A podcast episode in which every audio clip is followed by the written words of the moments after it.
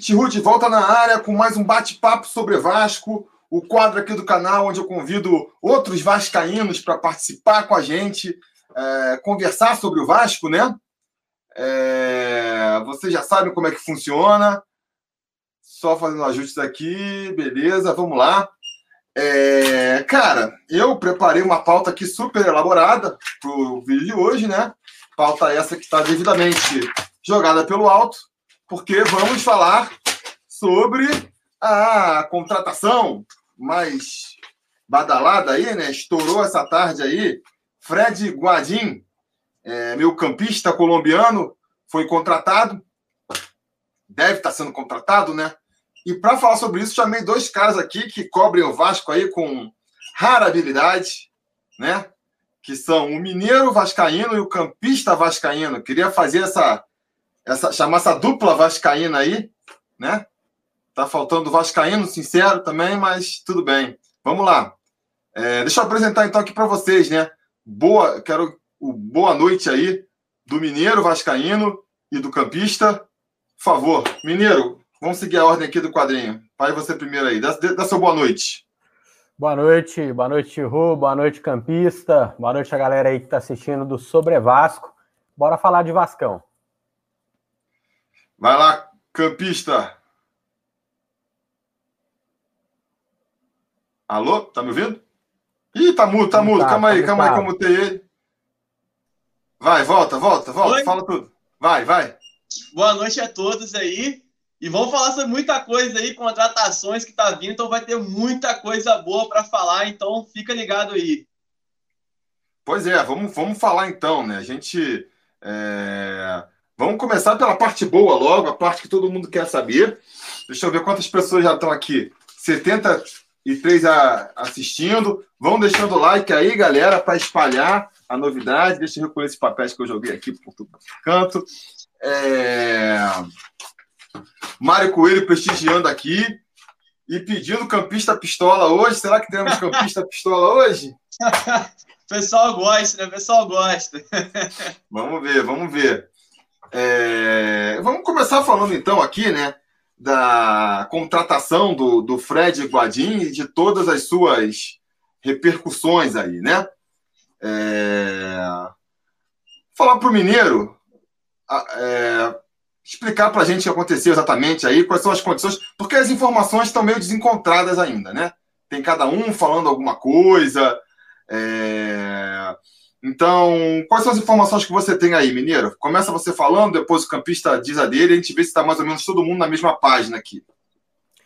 Bom, o Fred Guarim estava sem clube, né? Estava sendo inclusive assediado aí pelo nosso rival, acabou, não sei por que, não dando certa contratação lá. Então era um atleta disponível que se encaixa naquele perfil que o André Mazuca, o Vanderlei Luxemburgo tem falado que o Vasco não tem dinheiro para contratar, então tem que ter uma boa oportunidade de mercado, jogador em fim de contrato, jogador sem clube, e ele se encaixou. Parece que vem por três meses, né? É, só até o fim do ano. E, e é isso. Não tenho detalhes de salário, não tenho detalhes de custo da contratação, por ser o Vasco contratando neste momento, acredito que vem sem custos, um jogador que a última vez que jogou estava atuando no futebol chinês.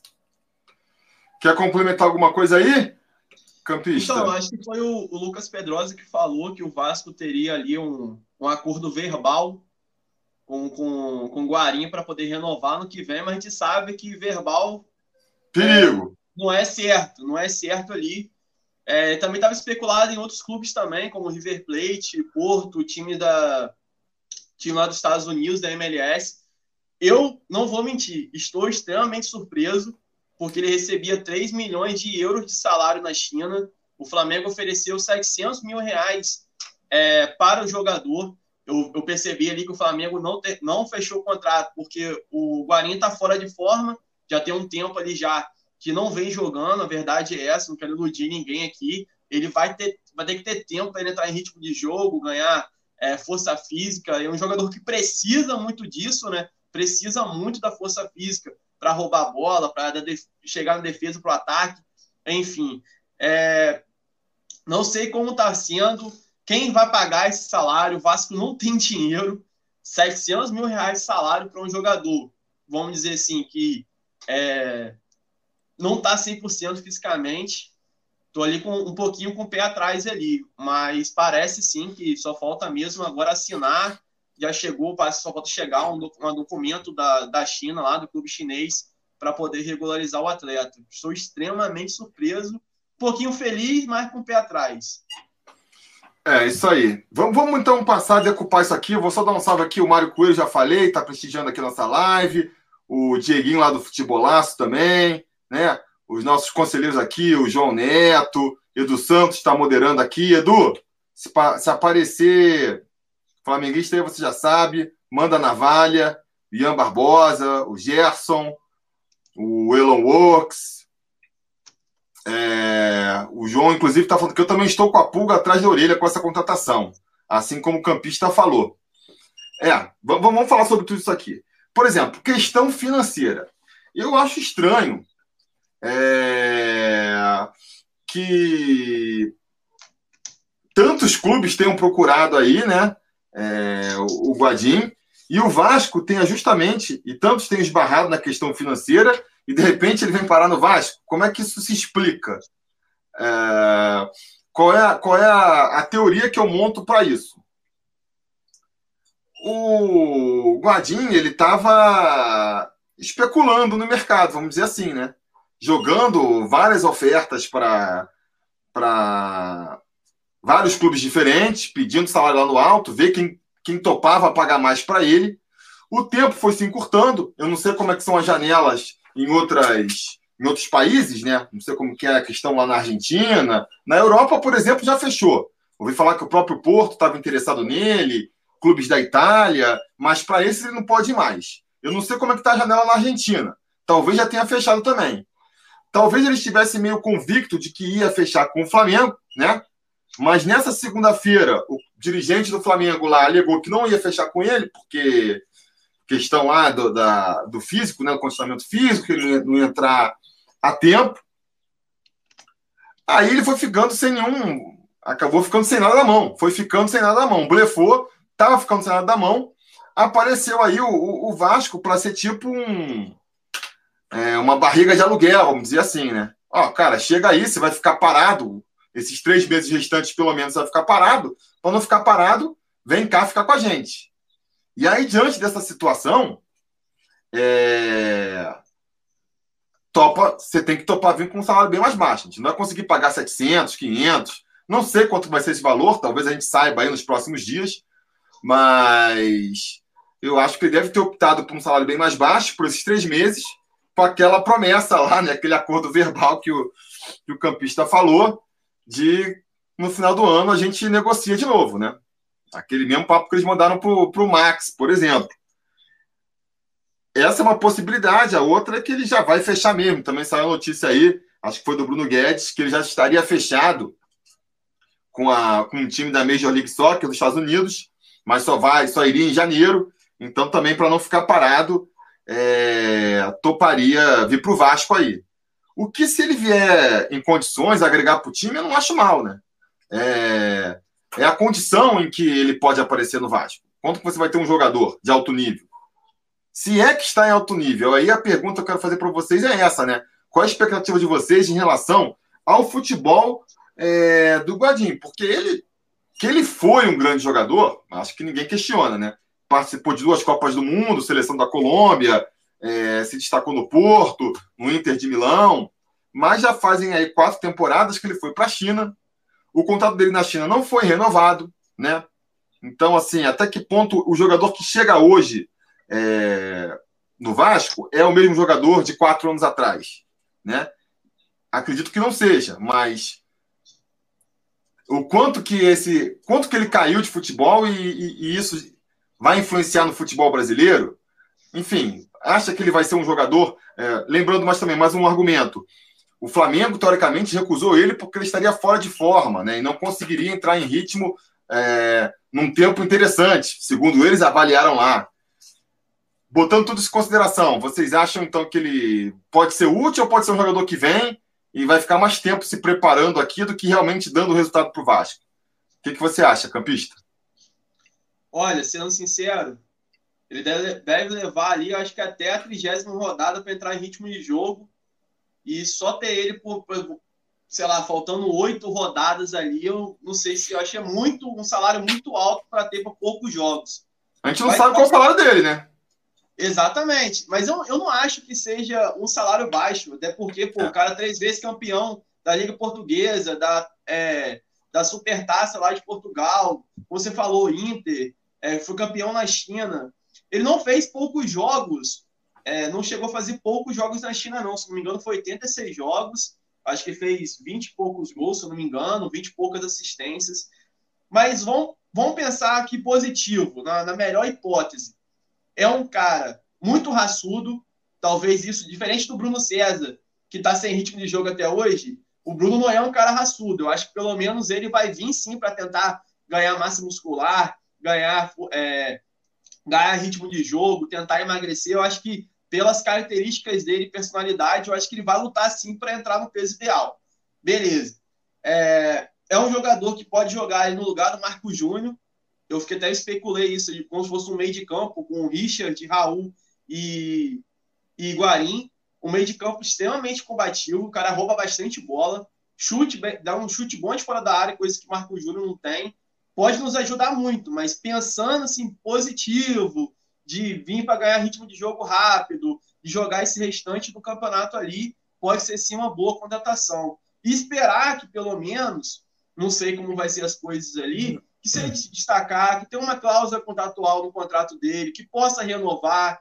É, se ele realmente se destacar de ter um salário mais alto no que vem, pode ser um, cara, um jogo. Acho que é o melhor jogador que o Vasco contratou desde Max Lopes. Apesar das condições físicas do Max Lopes no passado, todos nós sabemos, mas um jogador desse de talento, tem qualidade, não é um, um volante que só dá passe para trás. Aí o cara faz lançamentos, como falei, faz chute de fora da área, se destaca no futebol brasileiro. É difícil ter um, um, um, um, é um meia central, nem é volante, não, um meia central de tanta categoria que nem é, o, Guarim ali no futebol brasileiro nos ajudaria muito se ele tivesse 100%, isso é fato.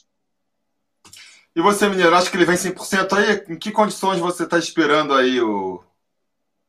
O, o, o campista, por exemplo, falou que acredita nele estre... estando em boas condições na trigésima rodada. Mas você não acredita que ele vai estrear só na trigésima rodada, né? Você acha que ele só não, vem pra... Não, não. Estrearia não. antes?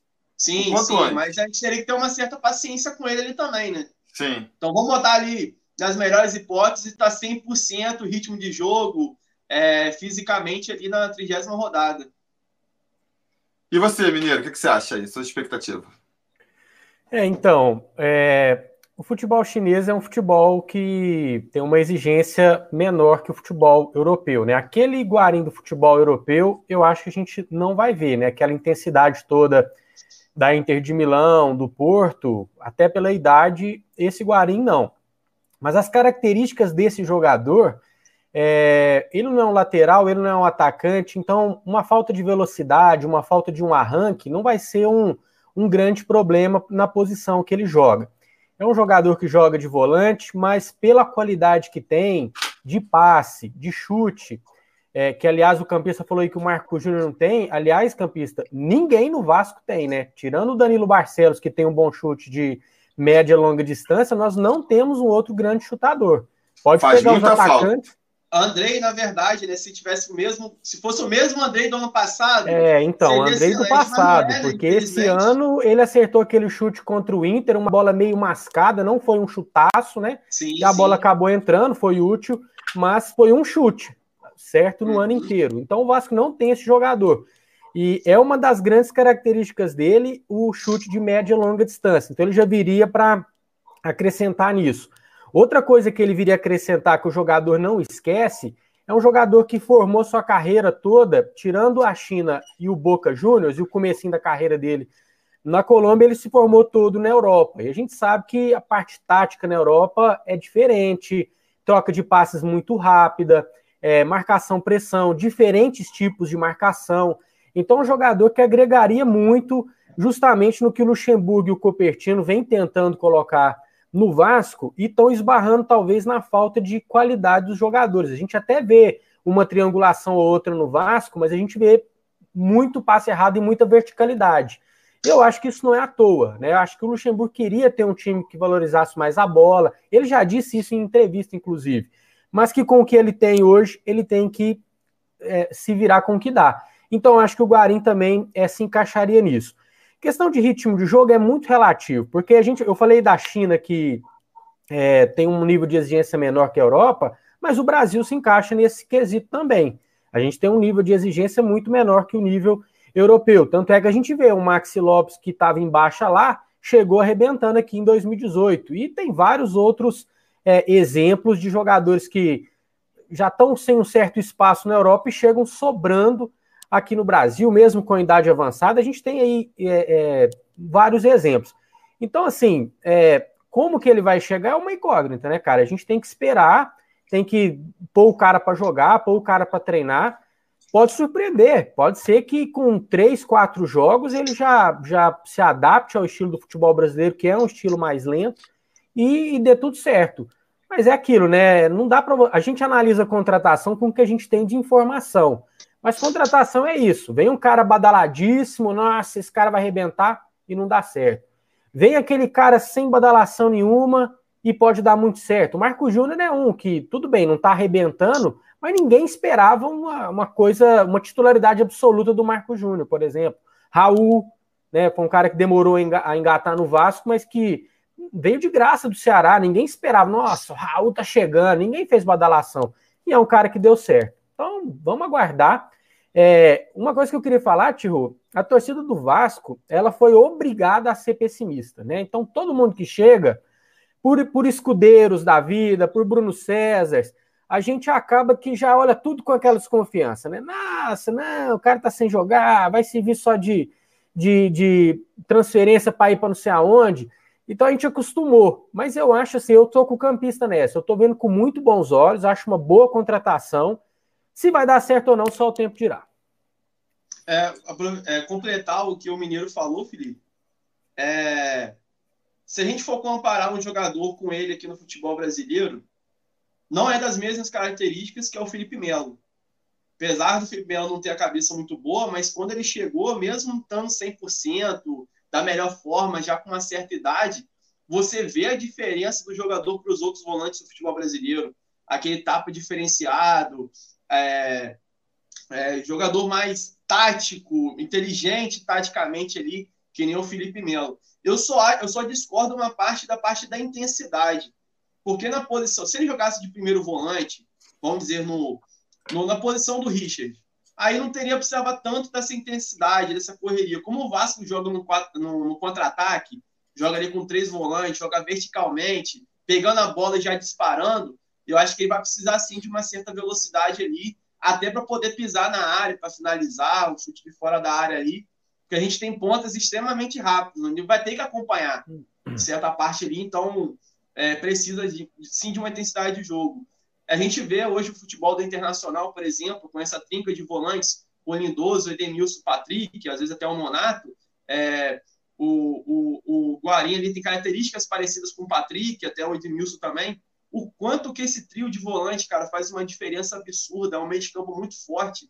E eu acredito nisso, eu acho que com Richard e Raul, se continuar com essa pegada até o final do ano, tá jogando, tá um leão em campo, se falou. Realmente o, o Raul tá jogando muito, os melhores, pelo menos um dos mais regulares do Vasco no ano.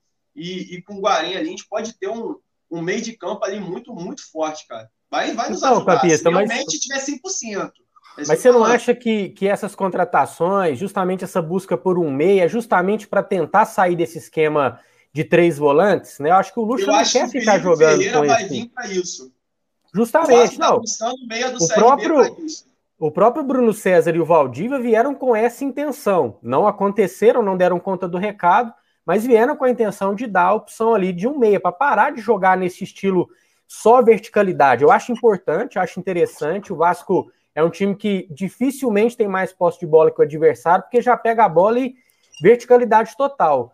E o Lucha já disse isso em entrevista: eu não queria estar jogando só assim. Tem que jogar assim uhum. muito fora de casa, por exemplo. Mas contra o CSA a gente não conseguiu propor jogo. Contra o Bahia em casa a gente não conseguiu propor jogo.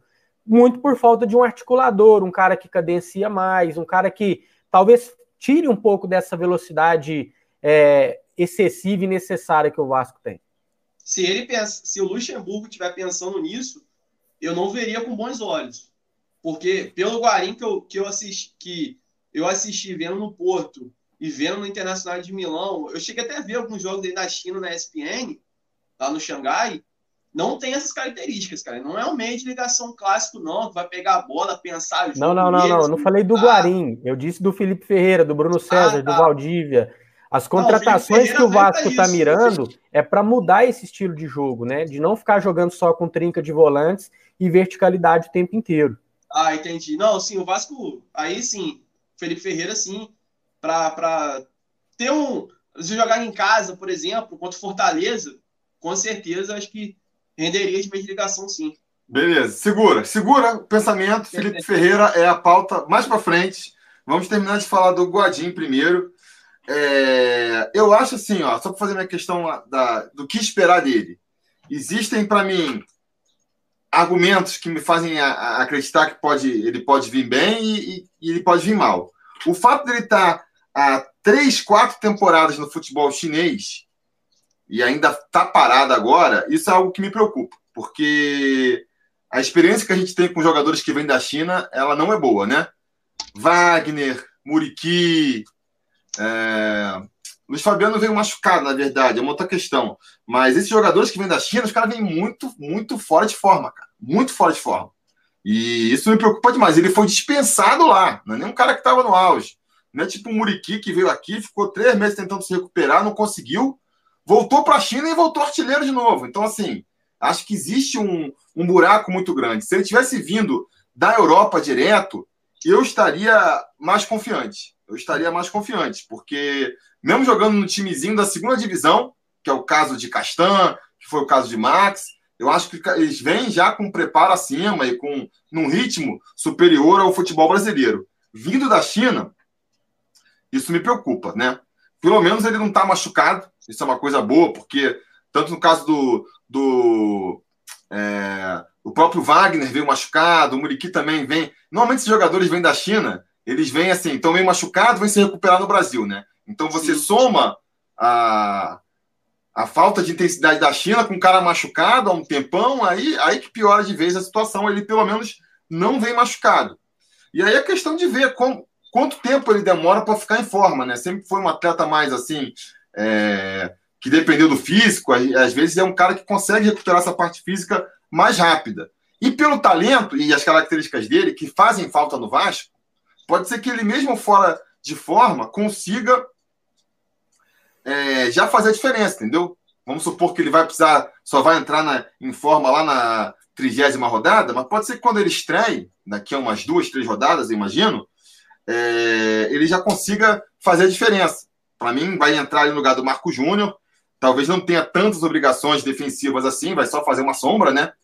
É, e se o cara tiver com a, com a perna boa ainda e, e conseguir nas botas sobrar da entrada da área acertar um chute venenoso, já pode ajudar o Vasco, entendeu?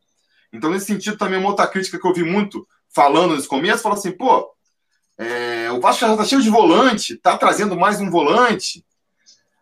Eu acho assim, vale a pena se ele for esse jogador diferenciado que a gente está tá imaginando que ele vai ser, né? Porque se ele é, realmente trazer mais um volante para completar elenco, não faria sentido. Mas se você traz um cara diferenciado, um cara que vai fazer o, o futebol do Vasco crescer, em qualquer que seja a posição, vale a pena, porque o Vasco é um time muito limitado. É, então, acho que vale a pena ele ser volante, acho que ele vai ser mais adiantado, né? Se o Vasco, se o Vanderlei Luxemburgo mantiver essa formação aí de 4-3-3, ele deve ocupar o lugar do Marco Júnior ali. E se acertar ali, se conseguir botar uns atacantes na cara do gol, se conseguir acertar um chute de fora da área, mesmo que esteja fora de forma, já vai fazer diferença, né? É, essa que é a questão, na verdade. O quão fora de forma ele vai chegar é, o suficiente para não ajudar nem o Vasco ou, ou, vai conseguir entrar bem? Acho que essa que é a grande questão é, do Fred Guadin. Então, acho que vocês aprovam a contratação dele. Como é que vocês estão assim? Ó, ó aprova, aprova com ressalvas, desaprova. Qual, qual, qual que é a avaliação de vocês aí? Eu vou dar a minha logo. Eu, assim, é, é difícil fazer uma análise completa sem saber, por exemplo, quanto que ele está custando, né? Mas, a princípio, supondo que não vai ser nenhum absurdo, uma facada que. É, eu acho que é uma aposta válida, porque não chega a ser aquele jogador que, que a gente sabe que não vai dar certo. Pô, o cara é muito velho, o cara vem de machucado, já tentou mil vezes, não é esse caso, né? É, é por três meses, é, tá fechando a janela aí, é tentar isso ou não tentar nada. Não acho também, eu vi uma questão que o pessoal levantou assim, ah, vai atrapalhar é, a subida do, do, dos meninos da base lá, né? Eu acho que do Bruno Gomes não atrapalha, porque ele não jogaria ele de primeiro volante. Pode atrapalhar do, do Caio Lopes ali, mas o Caio Lopes não vai subir esse ano, sabe? Não vai subir. Então seria uma preocupação para o ano que vem, mas aí ano que vem está longe ainda. E vocês, como é que vocês avaliam essa contratação, então, aí do. Aprova ou não aprova, Mineiro? Então, é, é aquilo que você falou. Contratação a gente analisa ela como negócio e como futebol, né? Como negócio, sem as informações apuradas, é, salário, se tem possibilidade de renovar ou não, fica difícil da gente é, dar um parecer aqui. Então, assim, eu vou me ater mais à questão do futebol. Eu acho uma aposta válida. Eu acho uma aposta válida. É, aprova com ressalvas, né? Como você disse. Vai depender muito do físico e da dedicação. Aí, é, pensando que ele vai chegar para trabalhar com Antônio Melo, com Luxemburgo, com Copertino, que tem recuperado alguns jogadores que estavam embaixo, eu acho que fica um pouco mais otimista ainda com essa, com essa questão. E você, campista? É, nem vocês falaram, né? Complicado ali a gente ver, porque a gente não sabe quanto que é o salário, é, como tá essas partes contratuais ali. E como o Mineiro falou, na parte do futebol, eu, eu acho válido a aposta. Diferente do Bruno César, ou do Marquinho, que vieram apostas ali, eu acho de todas as apostas que o Vasco fez ali, pelo menos desde o começo do ano, para mim é a melhor aposta ali. É um cara que a gente sabe da qualidade dele, é, mesmo como eu falei, mesmo jogando na China, você vê é, é uma boa quantidade de jogos ali, tem 86 jogos, tem mais de 20 gols, mais de 20 assistências, mesmo estando na China. Então não é aquele jogador extremamente parado também, não. Então é assim uma boa aposta. Não é todo eu acho que é... queria, né? É muito mais uma aposta pela parte física, né, Campista? Pelo Exato. futebol a gente sabe que ele tem qualidade. Então é, a aposta é. é. muito mais no sentido do físico. Ah, o Marquinho. Também. Fala aí. Não, eu falo assim, o Marquinho, por exemplo, é uma aposta que a gente sabia que ia dar errado. Pô, o cara jogando aqui do lado, foi dispensado no Atlético Paranaense, é, vem de uma contusão de dois anos. Pô, qual era a chance de dar certo, sabe? É, o Guadinha, acho que assim, a, a grande aposta é como é que ele está depois de quatro anos na China. Ele é um jogador top aqui e de repente não ficou mais tão bom para jogar na Inter. Teve uma proposta milionária da China, a gente sabe que existem propostas, foi para lá. Como é que ele volta quatro anos depois, sabe? Então, assim, pode ser que ele tenha perdido completamente o futebol, perdeu a forma de uma maneira que, que não vai conseguir mais jogar nada. Ou pode ser que não. Pode ser que ele tenha não seja mais aquele jogador da época do, do Inter, da Inter, mas ainda jogar metade do que jogava no futebol brasileiro e principalmente no Vasco, ele vai ele vai conseguir ser destaque, né? Então acho que a aposta para esse para essa a contratação é essa no final das contas, né? Queria, quando tá pagando na aposta, fala aí. É... Não, não, eu falei assim, quando tá pagando na aposta, a gente vai saber quando souber o salário dele, né? Uhum. É, você falou em quesito que muita parte da torcida ali está reclamando por ele ser mais um volante, mas se a gente for analisar bem, a gente joga com três volantes. Então, às vezes, a gente fica até sem essa peça de reposição. É só o André ou o Felipe Baixos. Pô, o Guarim, comparado com o André Felipe Baixos, é extremo, é muito melhor, né? Pelo amor de Deus. Então, por não, isso, aí, e... eu não acho válido. Eu acho assim, pega qualquer posição que o Vasco tem. Qual que você acha que é a posição que o Vasco está melhor servido? sei lá, de lateral, é, atacante pelo lado. Que tem o Rossi, tem o Marrone, tem o Thales que joga pelo lado. É a melhor posição. Aí, de repente, você pode contratar, pô, uh, o Everton Cebolinha tá de mole, vai pra, aí você não vai querer porque tem um monte de, de atacante de lado. Pô, se o cara é, é, é de qualidade inquestionável, pô, traz aí. Tudo bem. O que não vale a pena é trazer mais um cara para somar, para ser mais um, um cara para compor elenco, aí não vale a pena, com certeza. Mas se é um cara claramente superior, traz aí, né? Vai qualificar mais a equipe. Ó, o Dieguinho aqui. Última notícia. Diegão hum. acabou de ser expulso do jogo do Fluminense. Pisou Goleiro. na cara do Marinho. Então, o Fluminense com a menos, está um a um o jogo. Vamos torcer pro, pro Santos fazer mais um aí. Um a um. Boa. Aqui, ó. O Dieguinho do Futebolaço também levantou uma bola interessante aqui. O que, que vocês acham disso aqui, ó? O que me preocupa é ele entrar bem no time e não fica pro ano que vem. A gente já vive tendo que remontar o time. Já sabemos que o Rossi não fica pro ano que vem. Muito provavelmente o Richard não fica pro ano que vem também. O que, que vocês acham dessa questão aí? É, é aquilo que eu falei, né? Sem detalhes do contrato, não tem como muita gente analisar. Mas digamos que já está sabido que ele vai sair no é, fim do assumir. ano. Ainda assim, eu acho que é uma boa contratação, porque a gente está precisando dessa peça no elenco. É aquilo que o campista falou. É, numa hora de precisar de reposição, ou até por brigar por posição ali, ele vai chegar para. Vai depender do físico, ele vai chegar para dar qualidade. O Richard saindo agora, tudo bem, o Guarim não é da posição do Richard, mas a gente está batendo cabeça. E aí, vai lançar o Bruno Gomes já no profissional? Vai recuar o Raul? O que, que nós vamos fazer? Amanhã o Raul toma três amarelos. E aí, quem que nós vamos colocar no lugar? Então, trazer um volante de qualidade no momento desse, eu acho que é válido, mesmo se ele é, for sair já no, no começo do ano. a gente não pode descartar, cara, que jogar no Vasco é apaixonante, né? O cara vai ver a colina lotada. Se esse cara me faz um gol, a torcida explode e o Instagram dele é invadido, a gente sabe que mexe com o jogador. E aí, não sei, ele, ele já é um cara que é, financeiramente já está resolvido. Abrir mão de ganhar isso ou aquilo para se realizar, para estar tá jogando bem, do que ir lá para os Estados Unidos ficar escondido lá, eu acho que pode balançar ele. Então, assim, não vamos descartar ainda até ter as informações. E mesmo tendo as informações de que ah, o Chicago Fire vai oferecer uma bala para ele para lá.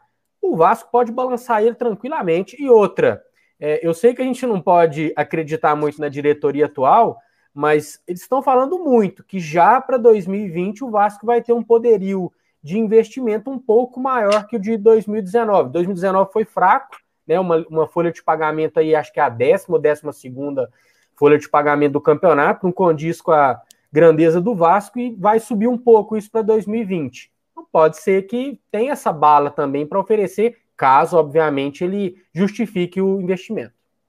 O Vasco está pensando nisso porque tá doido para vender o Thales, cara. Querendo ou não, diretoria tá doido para vender Marrone, vender Thales, já tá já pensando já em Coutinho sendo comprado definitivo pelo Bayern, do Evandro ser vendido. Aí acho que vai ter muito dinheiro para fazer contratação, né? Acho muito difícil, mas vamos lá, vamos torcer, né?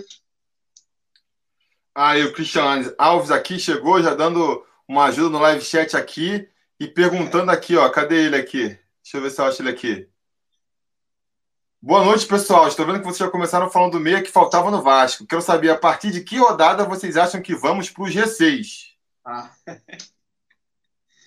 vai, torcedor do Vasco. É Torcedores, calma. Isso aí Vai entrar no G6 na última rodada. Aí, que é quando, quando é importante. O Mário Coelho está na informação aqui, ó. O Fred Guarim no Xangai, é, 98 jogos e 26 gols. Pô, Mas isso ao longo. campo é uma média excelente, né? É, uhum. volante, né? Mas isso ao longo de quantas temporadas também? assistências, eu acho, tá? Acho que é 28 assistências. Deixa eu olhar aqui. E, mas isso ao longo de quantas temporadas? Tem que ver isso também, né? Não, mas mesmo a média de, de jogos para gol, né? Tá uma média muito boa. Não, sim, mas é porque às vezes ele, se ele fez tudo no começo, quando chegou lá, e depois. Ah, sim, entendi. Tem essa questão, né? O Murilo Rodrigues está falando aqui, qual a idade dele? 33 anos. A idade por si só não quer dizer nada. 33 não. anos você ainda consegue jogar em boa, né? Dependendo do jogador, do histórico do jogador, né? É... Acho que o fato dele não ter se machucado, não estar tá vindo machucado, não ter um, um, histórico de lesões, por exemplo, é, é bom, é uma boa notícia, né? Então, deixa eu ver se tem mais uma questão. Qualquer coisa a gente volta aqui no, no Guarim de novo. Vamos passar para a seguinte questão, que, é, que muita gente está perguntando aqui, que também que é a questão do Felipe Ferreira aí, do CRB, né? Que na verdade é do Ferroviária e está emprestado para o CRB e o Vasco já fechou com a Ferroviária, mas o CRB não quer liberar. Então, tá, tá dependendo dessa briga aí com, a, com o CRB para conseguir a liberação dele, para ele conseguir ser é, inscrito ainda amanhã, né? Então acho que estão perguntando se ele está fechado ou não. A gente não sabe ainda, vai saber só amanhã. Estão falando que ele vai entrar na justiça para tentar conseguir a liberação. Enfim, amanhã a gente deve ter aí mais claro se ele vem ou se ele não vem. Em ele vindo, será uma boa contratação? Mineiro, o que você acha? Ah. Ou então Cara, vai. Acho, acho uma, acho é, uma boa contratação, sim. Até porque é um jogador jovem. Eu acho que o Vasco, quando quer fazer aposta, tem que parar de fazer aposta em Marquinho. Tem que parar de fazer aposta em Bruno César e fazer aposta em moleque. Porque potencial para crescer é, é, muito maior, né? O, o jogador velho que está encostado, que está em fim de, de contrato, que está dispensado, a gente sabe que ele não tem muito a crescer. Ou ele recupera aquilo que um dia ele mostrou, ou ele não vai mostrar. O jogador novo, ele pode crescer, por exemplo, esse Felipe. Eu vi uns lances dele, vários lances dele aí no CRB, dá para ver que qualidade tem. Vai depender daquela história, né? Série B é um nível, Série A é um nível um pouco maior. É, então vai depender se vai sentir a camisa do Vasco ou não, é, se vai ter o mesmo sucesso enfrentando as defesas da Série A, principalmente dos times é, da primeira metade da tabela mas mostra, mostra qualidade. O jogador é, tem uma explosão, bate com as duas pernas. Né? Eu vi gol dele com a esquerda, vi gol dele com a direita. O jogador que tem uma explosão, ele tem a cara do Vasco. Ele fez um gol, é, até coloquei hoje no canal, um gol de voleio, que ele sai explodindo assim. Nossa, é muita cara de São Januário aqui. Ele tem tudo para conquistar a torcida. É. E o que, que você acha, campista? Aliás, campista, antes, antes ó, Eduardo Souza quer saber aqui: vai ter jogo ao vivo do Vascão no domingo? Com certeza. Boa. Com certeza. Então vai lá. Olha, eu assisti dois jogos ali é, do CRB. Um foi contra o São Bento. Eu queria ver o Gabriel Félix no gol. E o outro foi contra o América. Fã número um. Campista fã número um do Gabriel Félix, que fique registrado aqui. Vai lá. e outro eu vi contra o América Mineiro que foi que eu queria ver o William Maranhão. É, porque não é bom a gente ficar vendo, acompanhando se joga Série B, independente se o jogador é ruim ou não, mas é do Vasco e vamos torcer por eles, se destacar. E assim, eu sinceramente eu não pensei que o Vasco ia contratar, mas eu cheguei até a falar dele no grupo lá do, do, do meu grupo lá, do campista, porque eu gostei muito dele.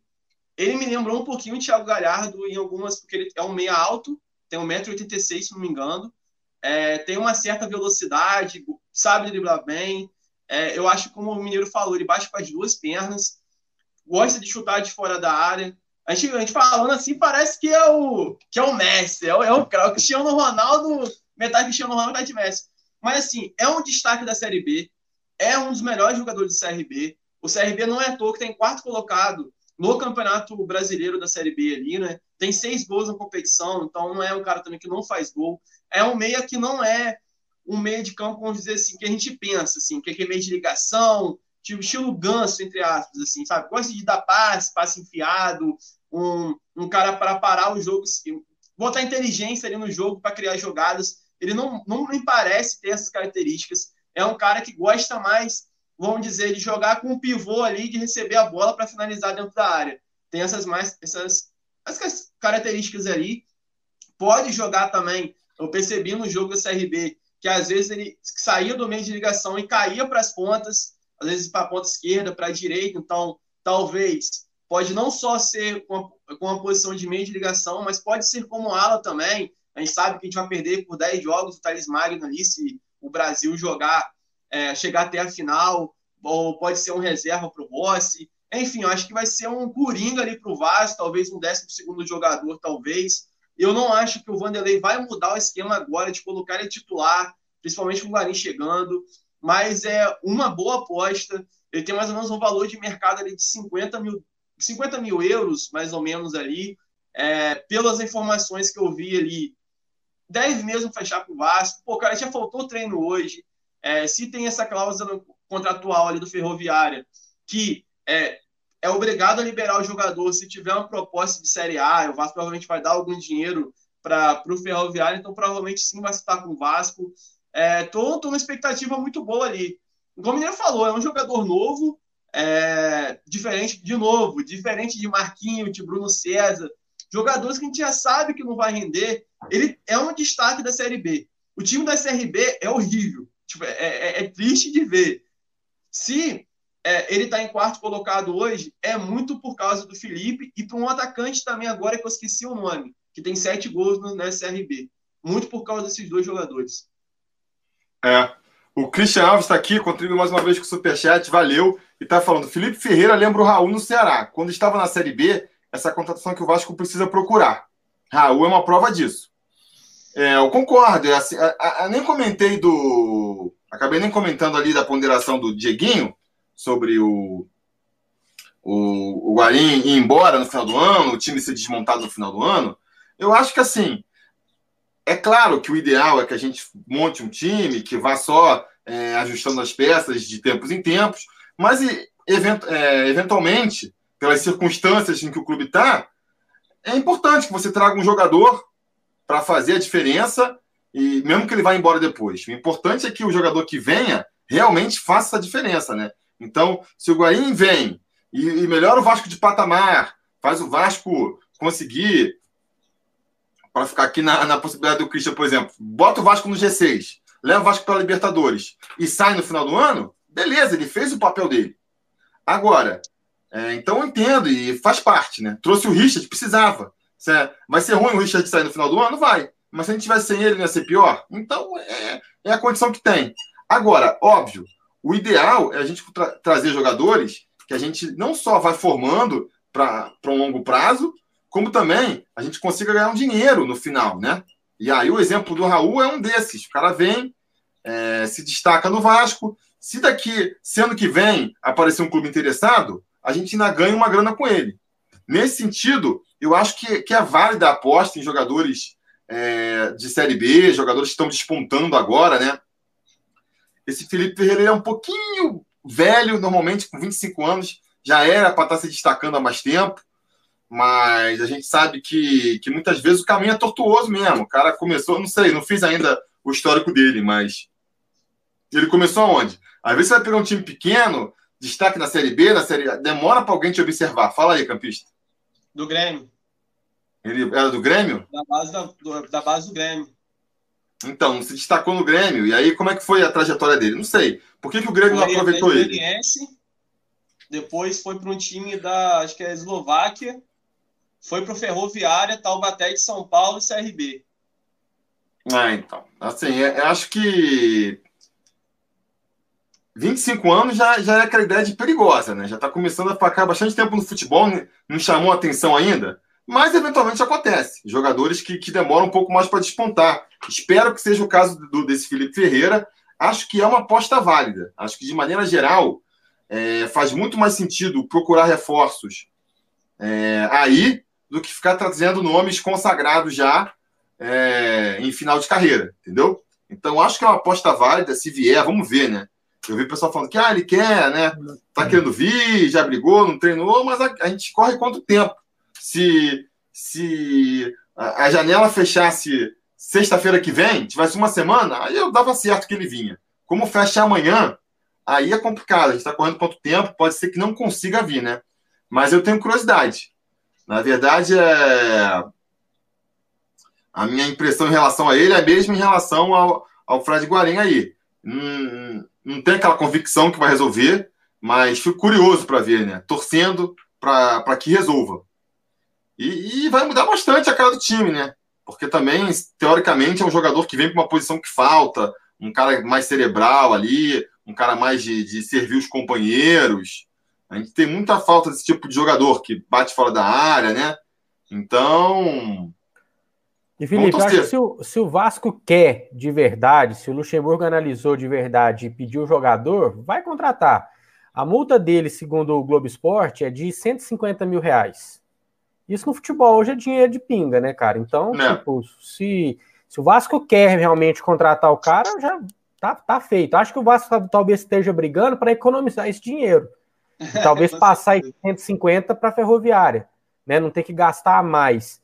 Mas se o Vasco quer realmente, eu acho que não tem muito erro, não. Tudo bem, tem esse lance do prazo, mas está tudo dentro do prazo. Você. O Cleiton foi registrado também de última hora, apareceu no bid na sexta-feira, e na sexta-feira mesmo ele já apareceu registrado. Então isso acontece tudo no mesmo dia.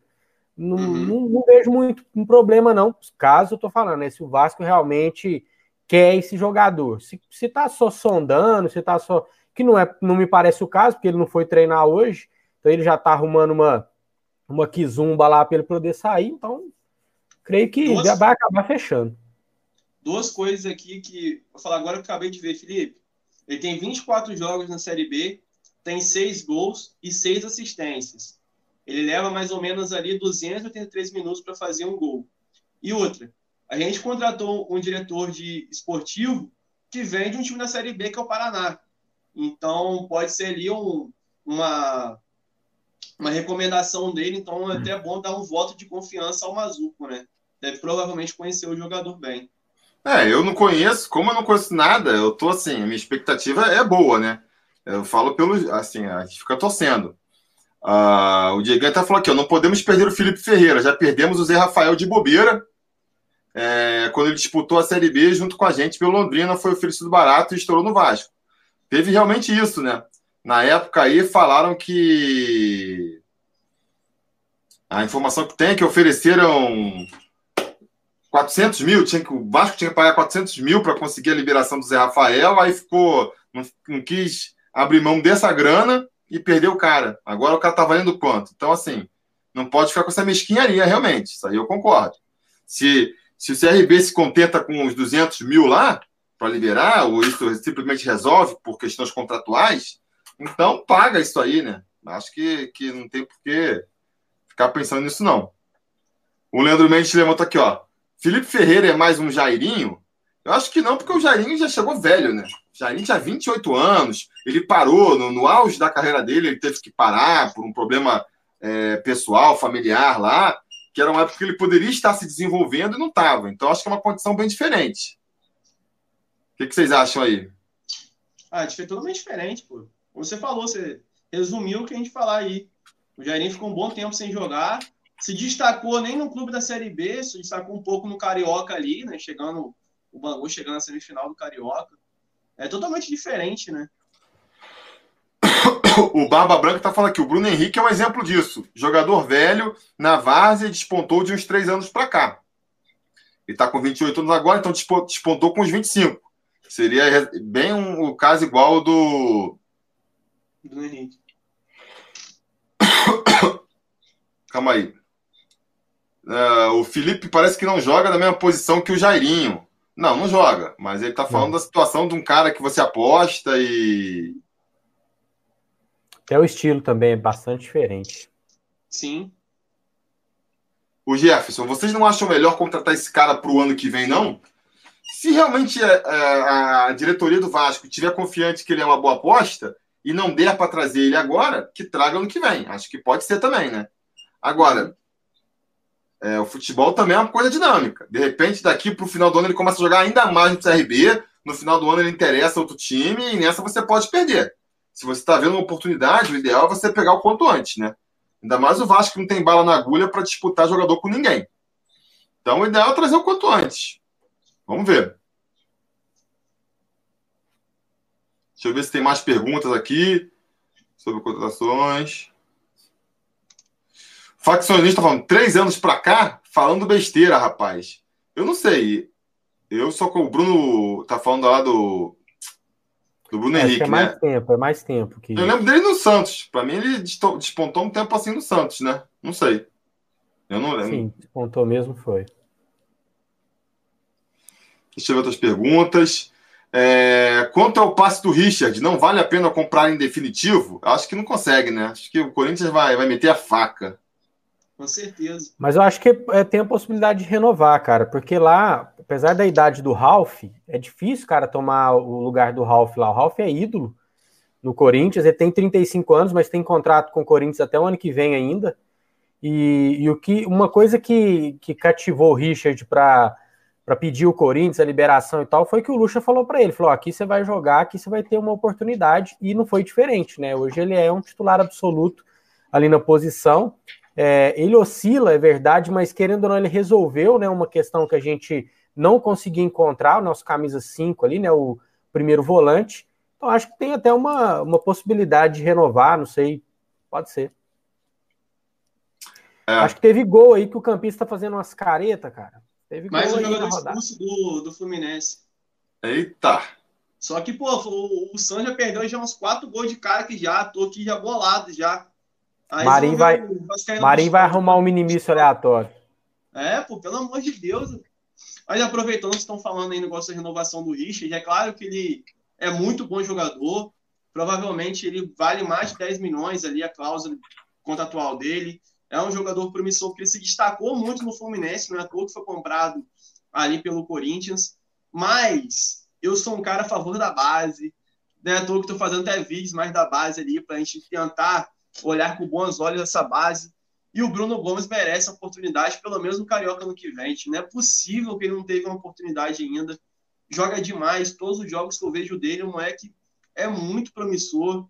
Talvez pode pegar uma vagazinha do Richard ali o Carioca. A gente vai comprar um jogador para o Carioca ou pegar um empréstimo de seis meses.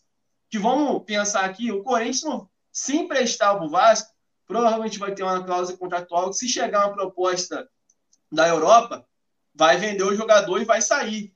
Então, acho que o Vasco precisa dar uma olhada na base. O Bruno Gomes é um tem mais potencial da base ali para jogar pelo menos o Carioca. Ah, mas se não se destacar, a gente tenta trazer outro primeiro volante. Mas acho muito válido ele jogar o Carioca pelo menos ano que vem, cara. Muito promissor. Eu já falei isso aqui na última vez que eu participei aqui, que para mim, Campeonato Carioca é colocar a base nos primeiros jogos inteira, colocar o sub-20 inteiro para jogar e aos poucos durante o campeonato vai mesclando com os jogadores profissionais, para já ir sentindo quem sente a pressão, quem não sente, quem pode render mais nos campeonatos que realmente importam, que é a Copa do Brasil, Brasileirão e porventura um campeonato continental que o Vasco disputar. É, diferente do Atlético, né? Desculpa, não colocar o reserva, colocar a base mesmo. Eu tô nessa loucura de Campeonato Carioca, para mim, já perdeu importância tem um tempo. Eu, sei, eu respeito quem gosta, quem ainda acha é, importante ganhar o Carioca, mas eu iria com a base, deixava os moleques pegar experiência, mais contato com o time profissional, ia mesclando até os jogos finais ali com um jogador do profissional ou outro. É, eu, eu acho que se o Richard ficar para o ano que vem, isso não impede é, mais chances pro, Bruno pro, pro Bruninho, pro Bruno Gomes, porque Inclusive, acho que ele poderia ser aproveitado. Eu entraria com ele titular contra o Corinthians aí, porque a gente não tem um reserva para o Richard de hoje. A gente não tem um cara que joga de primeiro volante ali. Vai ter que improvisar, vai ter que recuar o Raul, aí perde a ofensividade do Raul. Para mim, já poderia começar a dar chance para ele esse ano, inclusive.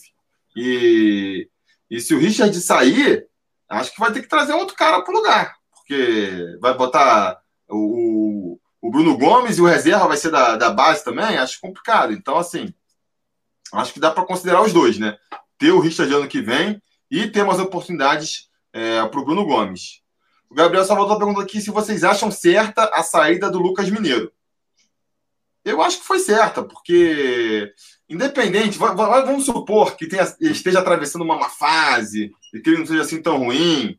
Cara, ele veio aí por empréstimo com um passe absurdo para comprar. Você é, arriscaria pagar tudo que está? Não, não, tem como. Então vai sair no final do ano de, de um jeito ou de outro. Não está rendendo agora, então vai ser feliz lá na Ponte Preta, né? Acho que, que é melhor. É... E o grande Cristo... futebol que ele mostrou foi Taça Guanabara, né, cara? Onde o nível é, de exigência é bem menor, né? E eu, eu, eu digo para vocês, se Alexandre Faria não tivesse ido embora, eu não duvido que o Vasco ia fazer um empréstimo para comprar ele, não. Que o Alexandre Faria tava doido para dar esse dinheirinho lá pro. É, esse dinheirinho lá pro, pra Chapecoense. É, não, não duvido também não. Seria uma rasgação de dinheiro absurda, né? A gente já tá lamentando aí que nem tantas outras. É, a Neuza Blas está perguntando aqui se o Michel do Boa Vista foi um acerto, um bom acerto. Esse que, que veio agora do Boa Vista, qual é o nome dele? É, é Michel Lima, é esse? Michel, isso. isso. Eu acho. Eu não tenho a expectativa para isso aí, é zero. É zero. Estava comentando no grupo mais cedo. O Vasco tem um histórico de trazer uns caras lá do, do Boa Vista que, que normalmente mal jogam. Mal jogam. Teve aquele Lucas Predomo, que veio, nem jogou. É... Não lembro se vocês lembram, em 2017 teve também um Lucas Rocha, um zagueiro, que veio, Acho que ele entrou no, no meio de uma partida, nem teve chance. E eu acho que com esse Michel vai ser a mesma coisa, não vai ter nem chance. É algum esquema por fora para o jogador ganhar currículo para ser negociado. Eu acho que é, que é muito mais por aí, porque não tem expectativa em relação a ele. Acho que nem vai, nem vai jogar. Vocês pensam diferente? Não.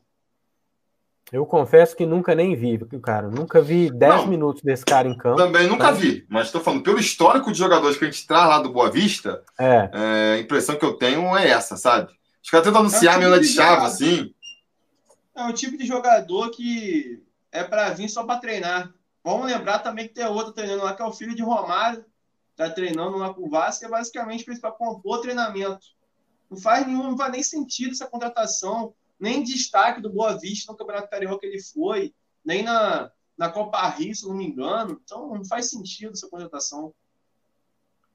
É.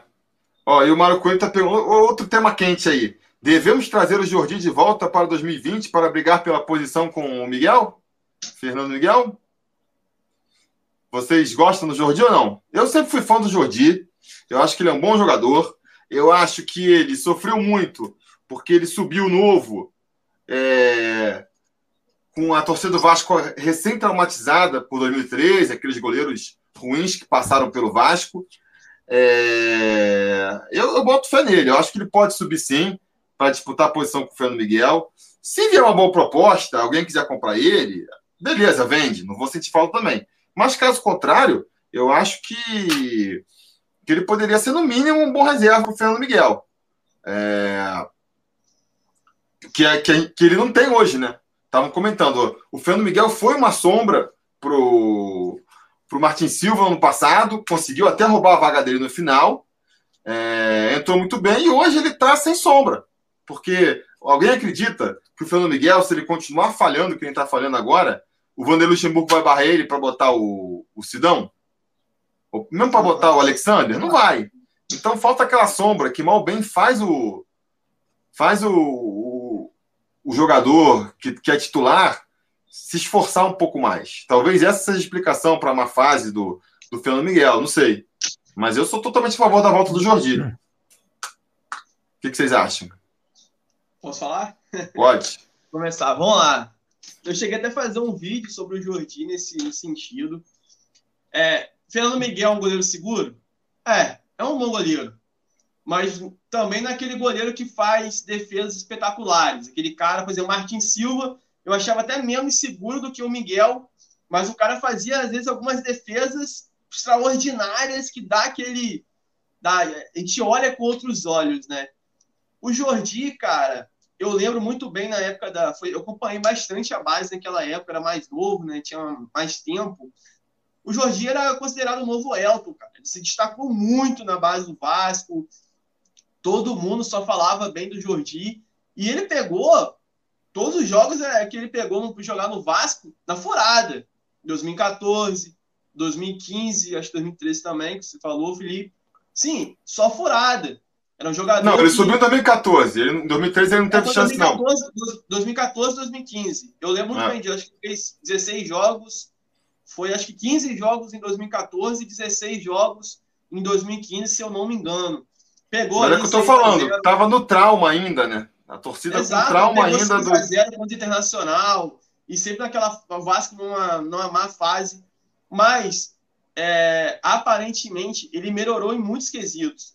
Ele tá com mais confiança no CSA, ele tá tendo uma reposição de bola muito melhor, porque o Jorginho não era bom com os pés. Ele praticamente isolava a bola sempre arquibancada quando a bola chegava no pé dele. A gente já vê belos lançamentos do Jordi, tanto com os pés, uma boa reposição com as mãos.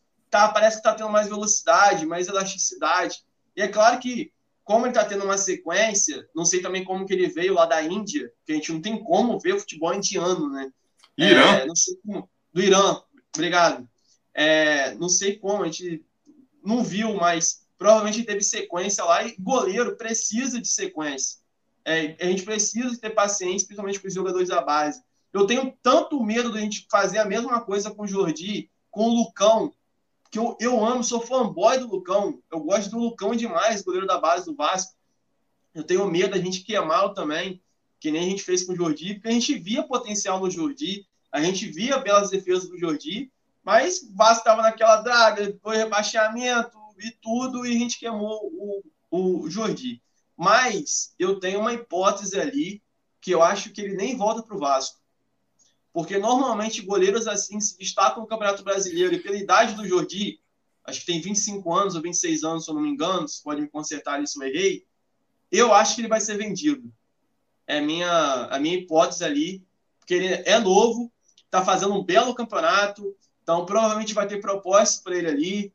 O Vasco tem dois bons é, é, goleiros ali que tem muito potencial, que é o Alexander e o Lucão, que não são dois goleiros sim com potencial. Tem esse goleiro do Palmeiras que está vindo, que fez uma bela Copa do Brasil Sub-20. Tem o House também, que está fazendo um belo campeonato da, é, é, no Brasileiro e na Taça Rio. Muito seguro o House também, a gente, é bom a gente considerar. Então eu acho que o Vasco vai tentar fazer de tudo para vender o Jordi. É, eu acho também que se tiver proposta boa para o Jordi, tem que vender. Até por causa disso aí que você falou, né? Um monte de jogador, goleiro bom vindo atrás, não tem. Agora, se não tiver proposta, eu acho que muitas, eu acho que muitas vezes não tem proposta. A galera fica assim, ah, devia ter vendido o Pikachu, devia ter vendido o Marrone quando teve oportunidade, devia ter vendido o Andrei. Eu acho que nunca chegou uma proposta para esses caras. Eu acho que porque o Vasco não é, não está em condições de ficar negando proposta. Eu acho que não, não, não chegou porque não vendeu. Se chegar, o Vasco vende. Essa é a minha opinião. Se o Vasco vender o Pikachu por 10 milhões, eu bebo essa garrafa inteira aqui, ó. Opa! Você tá dando desculpa. Você tá dando qualquer desculpa para tomar um golinho dessa, dessa, dessa, desse veneninho ah, aí também. tá ligado, né? Olha, é... falar nisso, vamos então aqui falar que, uh, aquele assunto que eu queria levantar antes de, de, de começar essas contratações, né? É... O Vasco vem, tem uns jogadores atravessando uma fase. O Fernando Miguel, ele, ele era um goleiro seguro e está falhando nos últimos jogos. O Rossi voltou de contusão mal também, não está conseguindo engrenar. Pikachu está em má fase. O que está acontecendo com o Vasco aí? Por que, que os jogadores estão todos em má fase agora? O que, que vocês acham? Cara, só para dar o meu pitaco também do, sobre o Fernando Miguel, acho que é uma oscilação normal, cara. Acho que ele vinha fazendo um ótimo ano. É, e é normal o goleiro ter uma oscilação durante o ano, que não pode continuar, né? É, o Fernando Miguel tem que é, acabar com essa, essa fase logo para a gente não ter mais esse tipo de problema. E concordo com vocês que o Vasco precisa de um outro goleiro para fazer sombra para ele. E não gostaria de colocar dois da base, apesar que são ótimos goleiros, né? O campista citou aí Lucão, Alexander, o House, né? Jogou muito aí contra o Flamengo, fez boas defesas, bastante seguro. É, mas acho que colocar só eles para fazer sombra para o Fernando Miguel, desculpa aqui o Sidão, né? Com todo respeito, mas não acho que é jogador para estar tá no Vasco nesse momento. É. É, então acho que precisa sim. Então, assim, não vindo o Jordi, precisa de um outro, né? Então, se tem um outro na manga, ok, pode vender o Jordi. Mas se não tem, eu acharia um erro vender o Jordi, a não ser que seja uma proposta absurda. Aí, claro, não pode negar. Mas por um dinheiro que não vai resolver muito a vida do Vasco, e não tendo essa sombra, eu acho que o Jordi deveria ficar. É, sobre esses outros jogadores aí, cara, o Rossi, é, é óbvio, né? Depois da cirurgia, ele não conseguiu render. Gol nunca foi o forte do Rossi, né, cara? O Rossi tem dois gols na temporada inteira, dois gols no Campeonato Carioca. É, no Campeonato Brasileiro ele tem já 14 jogos, nenhum gol. Então, assim, nunca foi um goleador. Mas o que, que aconteceu? Ele não consegue mais fazer aquelas jogadas individuais dele pela direita. É, teve jogo que o Vasco pendeu toda a sua jogada pelo lado direito, né? Antes do Thales Magno acontecer, o nosso principal jogador em vários jogos foi o Rossi. Então ele não está conseguindo render. Já o Marrone, cara, é... eu sou um pouco crítico do Marrone, porque o Marrone, no Campeonato Brasileiro, ó, 18 jogos, um gol. Né? Uma média muito fraca para atacante. E mesmo antes do brasileiro, ele fez seis gols lá no Campeonato Carioca, mas até o gol dele contra o Palmeiras, aquele gol de cabeça, ele estava 26 partidas sem marcar um gol. Então, é um cara que, assim, ele aparece bem. Contra o São Paulo, ele fez um ótimo primeiro tempo. mas a finalização do Marrone ainda é muito ruim. Ele tem que treinar a finalização. E no futebol não tem outra coisa. É treinar, treinar, treinar, treinar. E ele precisa de treinar mais isso. Então, é um pouco aí essa essa má fase desses dois jogadores para mim. A do Marrone eu já não acho que é só uma má fase, é um ano ruim, apesar de ser um dos artilheiros do Não, o Marrone tá falando do Pikachu. O Marrone também não acho que é mais má fase. Se bobear, teve uma boa fase no começo do ano. Sim. Sim. É, o, o, Pikachu teve a questão dele, dele retornar para lateral, acho que começou bem no seu retorno à lateral e depois caiu demais de produção. E, cara, para mim, assim, o pênalti contra o Flamengo tem grande, grande impacto nisso. No psicológico do jogador, perder um pênalti e ser massacrado como ele foi, e depois perder um pênalti contra o Cruzeiro também, no jogo que a gente poderia ter saído com a vitória, isso pesa, cara. Não adianta que futebol, para mim, tem muito confiança. Né? O jogador meia-boca, quando ele tá confiante, ele faz coisas boas. O jogador craque, sem confiança, ele, ele vai perder. O Pikachu já é um jogador mediano, talvez, um, né, de médio para bom, sem confiança, ele vai, vai apresentar um futebol abaixo mesmo. É. Eu acho que, eu acho que no caso do, do Pikachu é muito psicológico mesmo. Dá para ver que ele é um cara que, que tem a cabeça fraca, sabe? Não é aquele cara que tem a, aquela postura, aquela confiança no próprio futebol. Então, eu acho que ele vive muito nessas oscilações por conta disso.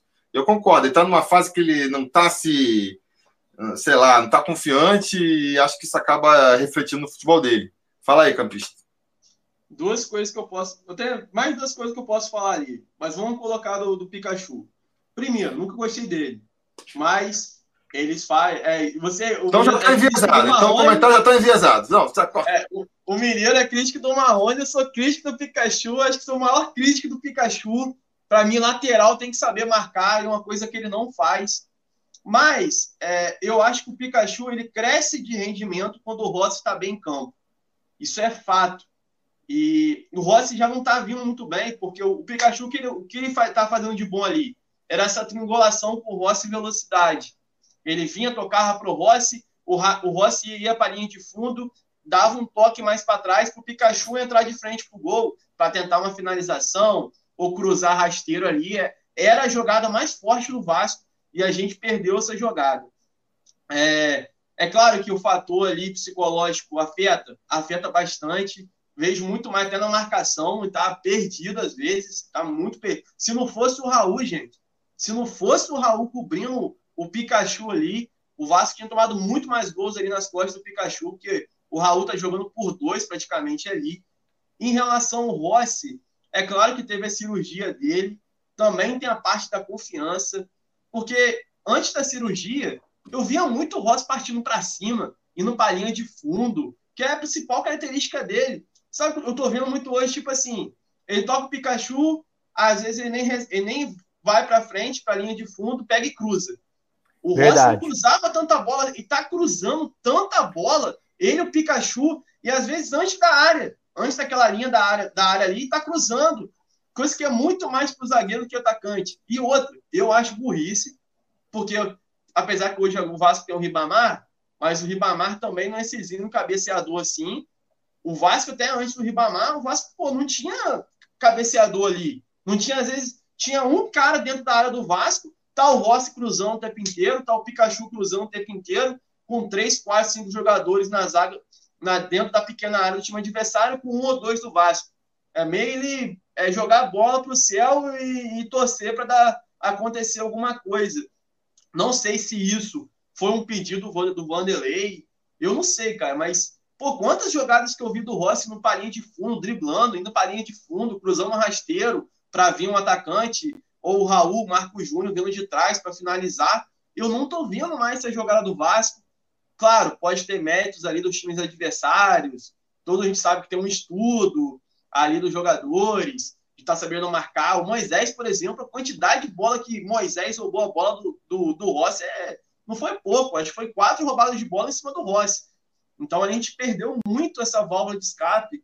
Então mostra um pouco ali desse do é, é desse queda de rendimento do Pikachu, porque precisa do Rossi, do Rossi após cirurgia, não está com confiança, não está fazendo suas melhores jogadas. Claro, é um tipo de cara que eu sempre falei aqui, o Rossi não é aquele cara técnico, não é aquele cara fazedor de gols que o Mineiro falou. ele precisa muito da velocidade da força física dele, aquela explosão, precisando de campo, ele precisa de espaço para correr. Então, às vezes, isso também não, não tá tendo muito ali. E espero que isso melhore, cara, porque o Rossi era um dos melhores jogadores do Vasco e espero que isso possa melhorar e o Vasco quer voltar para esse lado dito forte. Tudo bem, agora a gente tem um Thales e meio que o Vasco agora só não joga pelo lado direito só, né? Agora a gente tem, a gente tem o lado esquerdo forte também, com o Thales Magno, então isso quebra um pouco também, porque praticamente era só Rossi. Quando não tinha um Thales, era bola no Rossi, bola no Rossi, Aí de 10, uma ele acertava, fazia alguma coisa, claro, quando estava com mais confiança, ele acertava mais. Então, tudo isso aí que eu falei tem um, um certo sentido ali em relação ao Pikachu e Rossi. E o Miguel, eu discordo do pessoal falar que foi falha, frango, daquele gol da Chapecoense. Eu não acho que, pô, foi uma cabeçada muito forte. É, é, então, se a gente for comparar, o Jordi tomou um gol muito parecido hoje, só que quase, eu acho que foi um voleio, não sei, do Luiz Adriano. E então quer dizer que é falha para o Miguel e não é falha para o Jordi? Não, não é também assim. Eu acho que ele nem foi falha ali da, quando o Chapecoense, o Atlético Paranaense era uma bola assim, defensável. Como eu sempre disse aqui, como eu disse, Fernando Miguel não é um goleiro milagroso, que faz defesas absurdas, plásticas, que nem deveria ser naquele lance do Chapecoense. Então, eu acho que é o mesmo ali do, do Fernando Miguel mesmo, cara. Não, não é má fase, que nem todo mundo tá falando, falhas e tal. Falhas é o do, do Cássio, aquele gol do Fluminense, mas fiquei bolado com é. o gol que, que o Vai falhar de novo agora no domingo. Tomara que ele falhe de novo no domingo mesmo. o, o Christian Alves mandou aqui: Ribamar sabe cabecear, ele só não sabe onde fica o gol. Não, por isso que. por isso que ele erra. É... Eu também acho, cara. Eu acho assim, o, o Fernando Miguel, ele não é um goleiraço. A gente sabe que o cara não é um goleiraço. Ele é um goleiro ali seguro e vai ter essas falhas eventuais. Fez boas defesas no jogo. Ah, ele falhou no gol do Atlético Paranaense? Talvez. Mas ele salvou uns dois gols também ali no primeiro tempo, entendeu? Então, assim, é... ah, vai trazer o Vanderlei dos Santos, o próprio Santos do, do Atlético acha um goleiro bom. Se você tem aí é, folga no orçamento para trazer um goleiro desse, que vai ser mais caro, beleza, atrás, entendeu? Agora, se não, vamos, vamos tocando. Para mim, está longe de ser a, a maior carência do time. E, e, quanto ao Rossi, eu acho que é muita questão do físico mesmo. O cara, o cara depende muito do físico dele. Ele, ele como estava se destacando, é porque ele tem aquela velocidade ali que ele bota o turbo e ninguém para ele.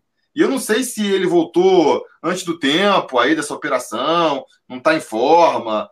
Aí não sei, né? Se ele consegue recuperar a, a, forma aos poucos, jogando mesmo, ou se é melhor afastar ele um tempo. Mas ele tem que voltar a ser aquele cara turbo. O campista matou aí.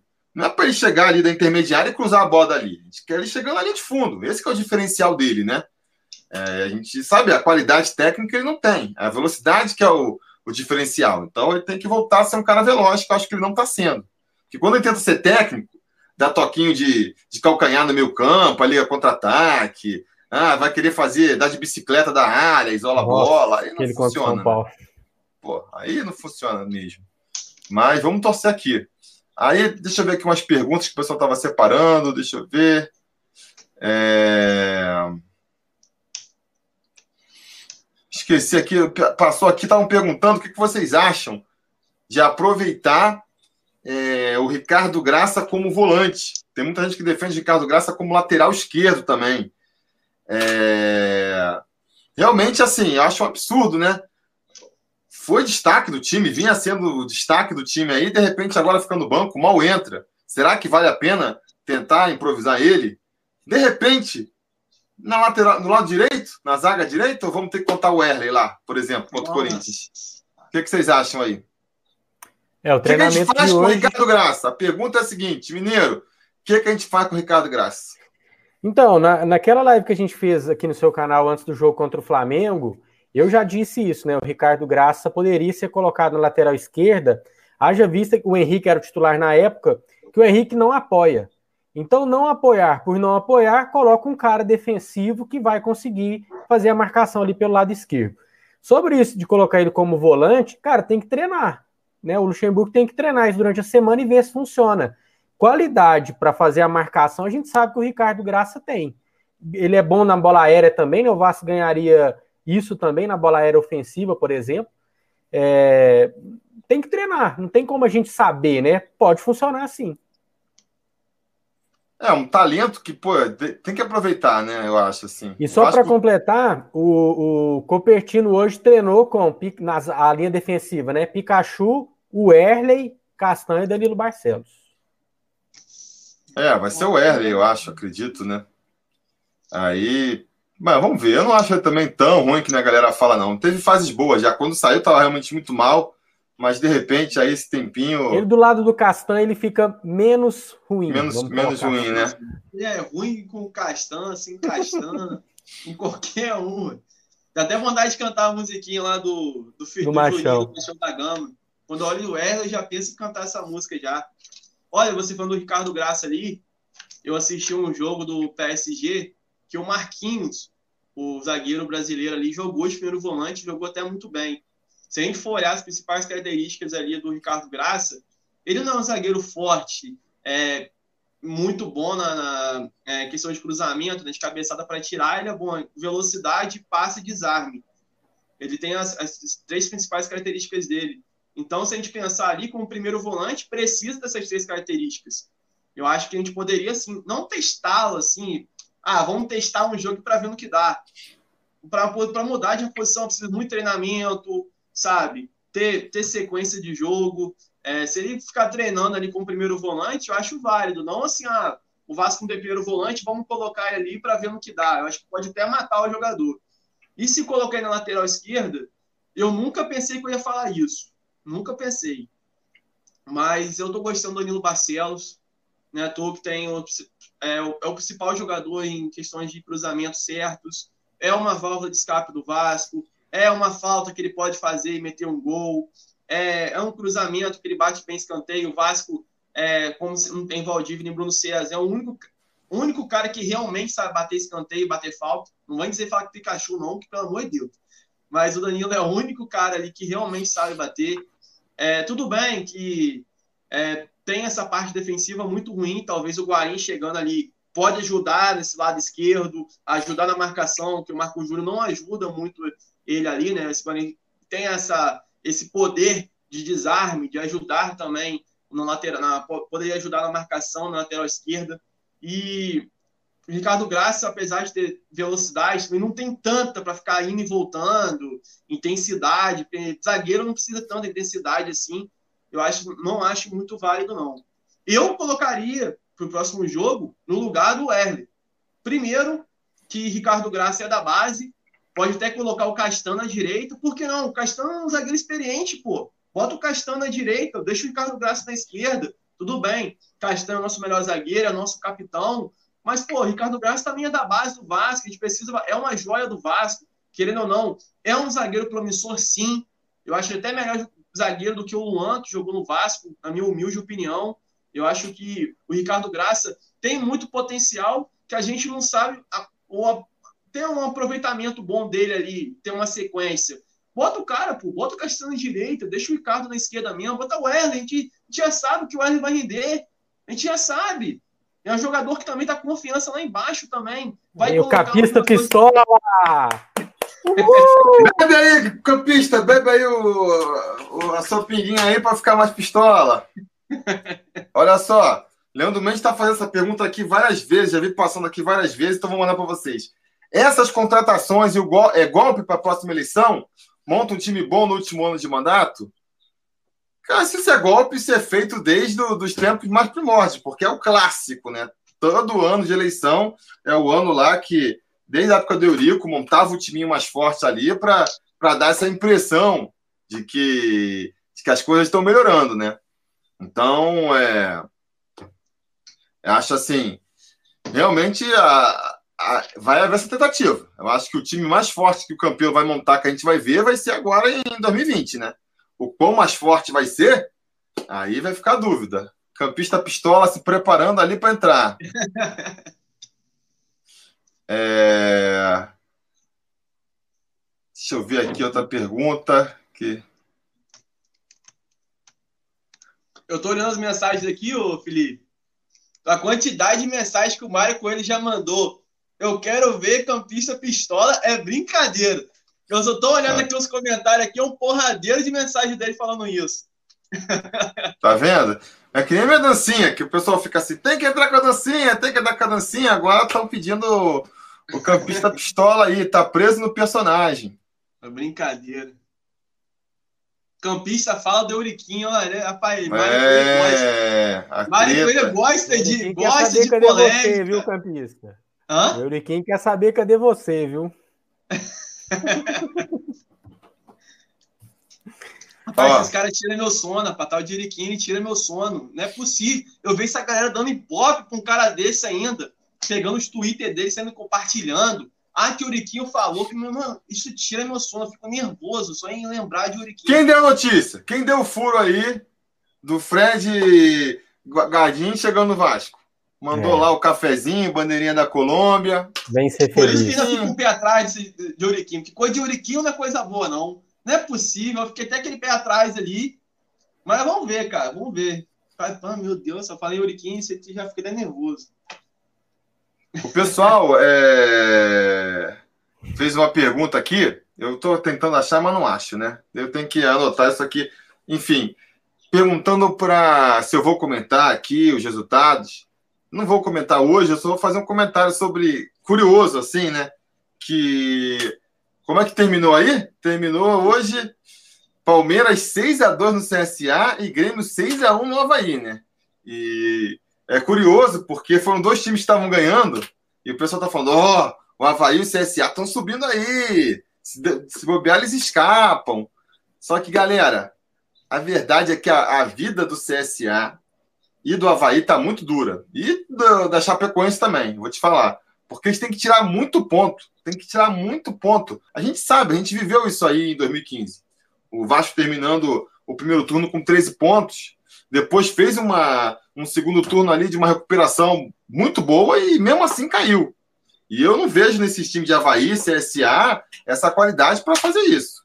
Então, é... É, por mais que eles vão ter aí a, algumas sequências boas, algumas vitórias, eu acho muito difícil dos caras escaparem, sabe? É, é o que vai salvar Fluminense e Cruzeiro aí. É que esses times aí estão meio que com a corda no pescoço já. É, o Murilo Rita está perguntando se o Vasco, Vasco e Galo foi adiado. Foi adiado da quarta-feira passada agora, né? Mas vai ser quarta-feira que vem. Então não vai fazer muita diferença, não. Jordi tomou dois gols. O cara perguntou aqui: Jordi tomou dois gols? Tomou. Seis gols. Seis gols, né? Eventualmente vai tomar. Não acho que isso. Não viu os gols, né? Mas. A galera tá falando muito, Felipe, do Havaí e do CSA. Mas eu, eu vou ser sincero aqui para vocês a, a diferença de pontos para o Vasco, para o Cruzeiro, que é o último ali da zona, é de cinco pontos. Do Fluminense também. A sequência do Vasco é muito difícil. É, os jogos em casa é difícil, os jogos fora de casa é mais difícil ainda. O Fluminense tem uma sequência mais fácil que o Vasco, o Cruzeiro tem uma sequência mais fácil do que o Vasco. Então também é bom a gente ficar de olho também. Tudo bem que vai pegar o Atlético Mineiro ali pode ser que vá para a final da Sul-Americana, ou do Corinthians já desgastado, que jogou, se não me engano, na Venezuela, não lembro agora da onde é o Tátira lá, mas a gente pode pegar o time cansado, mas são jogos muito difíceis. Se o Vasco não conseguir ganhar do Atlético Mineiro, do, Corinthians e do Santos, a gente vai ter que ficar de olho mesmo nesses times. O CSA, apesar de tudo, vários jogos ganhou, com o Jordi defendendo muito bem, e vai um chute de fora da área, a bola entra, que do Carlinhos. Lá 1 a 0 ó, contra o CSA. Jordi agarrou muito, teve um gol, isso pode acontecer. A gente também não tem esse time maravilhoso também, não. Então a gente tem uma sequência muito dura pela frente. Não, mas acho eu que... acho. Fala aí, fala aí, Mineiro. O que me deixa mais tranquilo, cara, é o aproveitamento do Lucha. Né? O aproveitamento desses times aí, ó, tô olhando aqui, CSA de 30%, Cruzeiro 30%, Fluminense 30%, e o aproveitamento do Lucha é de quase 50%. E o Lucha já pegou muito, muito jogo difícil, né? Palmeiras em São Paulo, por exemplo, Grêmio no Sul, teve aquela garfada lá, né? Era para a gente ter saído com, com os três pontos. Então, considerando, sem considerar inclusive esses pontos perdidos por arbitragem, o Luxemburgo no Vasco tem um, um aproveitamento muito bom. O que está tá colocando o Vasco aí nessa dificuldade foi aqueles quatro primeiros jogos que a gente conquistou um ponto. Um empatezinho com o Corinthians lá. É, eu acho duas coisas. Eu acho que assim, é, é, essa eu ouço muito isso. Ah, o Vasco vai ter uma sequência difícil agora, o Vasco vai ter uma sequência fácil. Esse time do Luxemburgo aí tá mostrando que as sequências fáceis são difíceis e as sequências difíceis são fáceis. Uhum. O cara joga bem contra time ruim, jogando fora de casa. Então, assim, do mesmo jeito que eu já. Eu também já peguei muito discurso, mas, cara, já abri de mão. Porque a gente já teve sequência fácil aí, que a gente, pô, ficou, pô, vamos fazer os três pontos agora, três vitórias seguidas, vou lá para cima e não consegue vencer.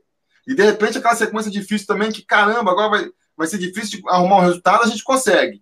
Então, é, pelo estilo de jogo do Vasco, eu acho que é, tradicionalmente, pegar o Corinthians fora, depois pega o Galo fora, e pega o Santos em casa, é uma sequência difícil? É.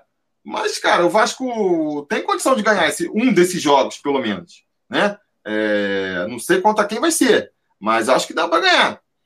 Ganha um empate, de repente, faz quatro pontos nesses próximos três jogos, já consegue segurar as pontas ali. Assim como na, no futuro a gente vai ver uma sequência que vai parecer boa, e no final a gente não vai conseguir pontuar tudo. Acho que um, o maior problema é, desse time do Vasco é essa falta de constância.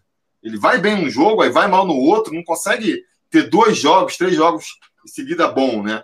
Mas acho que também ter essa, ter essa queda de três, quatro. Eu comentei isso no gráfico de desempenho, né? Normalmente nessa altura da, da competição, a gente vê o Vasco emendando uma sequência de seis derrotas consecutivas. Eu acredito que a gente não vai ter isso dessa vez. Por mais que, de repente, a saída do Thales Magna para a seleção aí seja acabe fazendo isso. Mas espero que o, que o nosso guardinha aí é, possa chegar para justamente suprir essa carência técnica que, que a saída do Thales vai deixar. E quando você está brigando lá embaixo, pô, cada pontinho, ah, é cinco pontos de diferença? Pô, para um time que está só de rebaixamento, tirar cinco pontos de diferença do outro é um sofrimento. É um sofrimento. Você fazer um pontinho já é, já, já se destaca. A gente viu aqui nessa rodada. O Vasco fez um ponto contra o Atlético Paranaense e subiu um pouco mais ali no. Se distanciou um pouco mais no de rebaixamento. Então, eu acho que, é claro, a gente está sob risco ainda, né? Enquanto não chegar ali nos, nos 40, no 40 e pouco ponto, vai, vai, vai ser. Vai ficar sempre com medo. Mas eu acho que a situação está relativamente tranquila. Questão de rebaixamento, pelo menos, está relativamente tranquila. Deixa eu ver aqui outras perguntas.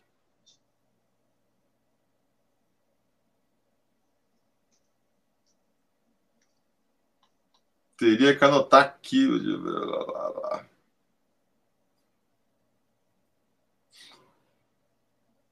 O Jefferson, o Vasco conseguiu nem ganhar do CSA em casa. Imagina na casa deles. Pois é, esse tipo de argumento que eu acho que não dá para fazer com esse Vasco.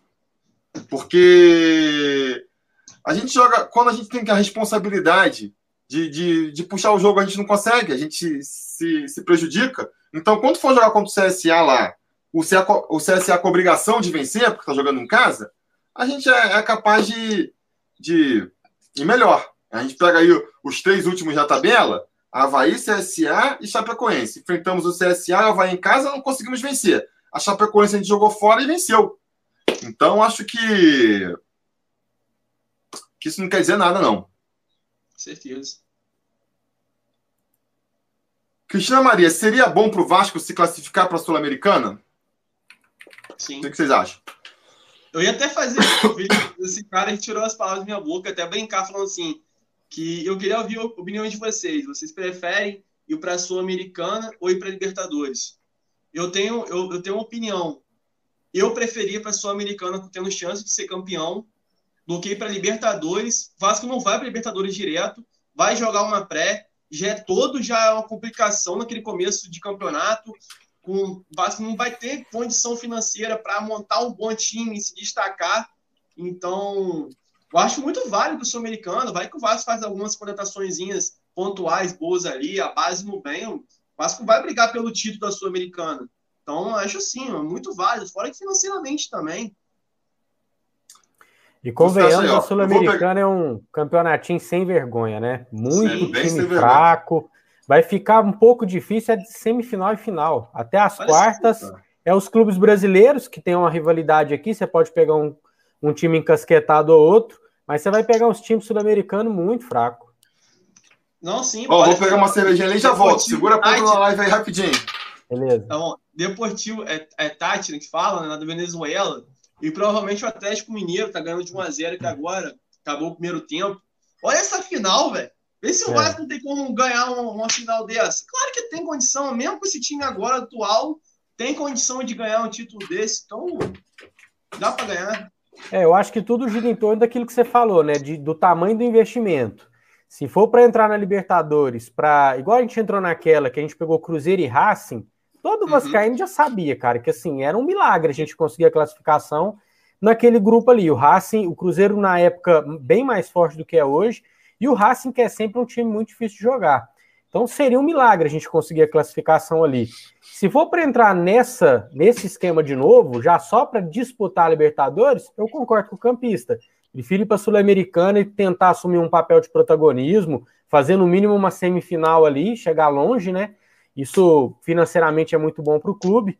Agora, se der para fazer um investimento maior, a gente sabe que com o dinheiro da televisão da Libertadores também fica uma, uma capacidade maior de investimento. Aí teria que ver um monte de coisa, né? Um monte de coisa que não dá para a gente prever essa questão financeira que se a gente for ver pelo passado, a gente fica sempre pessimista, né? Sim, Ó, eu acho também assim, eu acho o seguinte. Quero acreditar que em 2020 a gente vai ter um campeonato, no mínimo, tranquilo. Porque qual que eu acho o problema da Sul-Americana aí, que eu já falei isso em outras temporadas e o pessoal me criticou muito. Principalmente se o time está focado em fugir do rebaixamento. O time está que nem o Fluminense agora aqui. Pô, você tem que, cara, canalizar todas as suas energias para fugir do rebaixamento. Porque o rebaixamento, é, ainda mais agora com essa questão nova das cotas de televisão, é uma bomba para o time. Você, e aí você vai ficar se desgastando em duas competições diferentes, sabe? Ainda mais uma, uma competição cansativa, que nem é o, o Sul-Americana, aí a, a Copa Sul-Americana, que o Mineiro falou, ah, uma baba você chega na semifinal. Pois é, mas esse é o problema, né? você fica se desgastando, viajando para Colômbia, viajando para não sei aonde, para chegar na semifinal, e aí cai na semifinal, não ganha o título, tem ali o dinheiro que você ganha, então. Então, acho assim, se tá um time que está brigando para ser rebaixado, acho que é melhor focar, entendeu? Fica só na, no Campeonato Brasileiro e, e se foca em escapar do rebaixamento. Se a gente tiver um time um pouquinho melhor montado, que garante que não vai cair, aí pode ser interessante, porque é, acaba sendo a oportunidade de você ganhar um título, né? Um pouco mais. Com um pouco mais de, de peso do que o Campeonato Carioca. Então, nesse sentido, eu acho interessante. É, e a Libertadores também. Eu acho que a gente deu um pouco de azar em 2018. A gente caiu num grupo muito forte. A gente poderia ter caído num grupo fácil, entendeu? Que conseguiria uma classificação. Pô, foi Racing Cruzeiro. Teve lá só o Universidade. Não, foi qual outro? Racing Cruzeiro. Universidade de Chile e o Liberdade, e o Universidade de Chile. Paulo. Pô, são três times é, tradicionais da, da, da, América do Sul, sabe? A gente poderia ter caído num grupo um pouquinho mais fraco, que permitisse a gente passar por umas oitavas de final. E aí no mata-mata, no mata-mata tudo pode acontecer. É, aquele time um chumbrega lá do, do Emelec quase eliminou o Flamengo. Entendeu? Você pega, às vezes, um time, mesmo que pode ser mais forte, numa, numa fase ruim, ou num dia ruim, entendeu?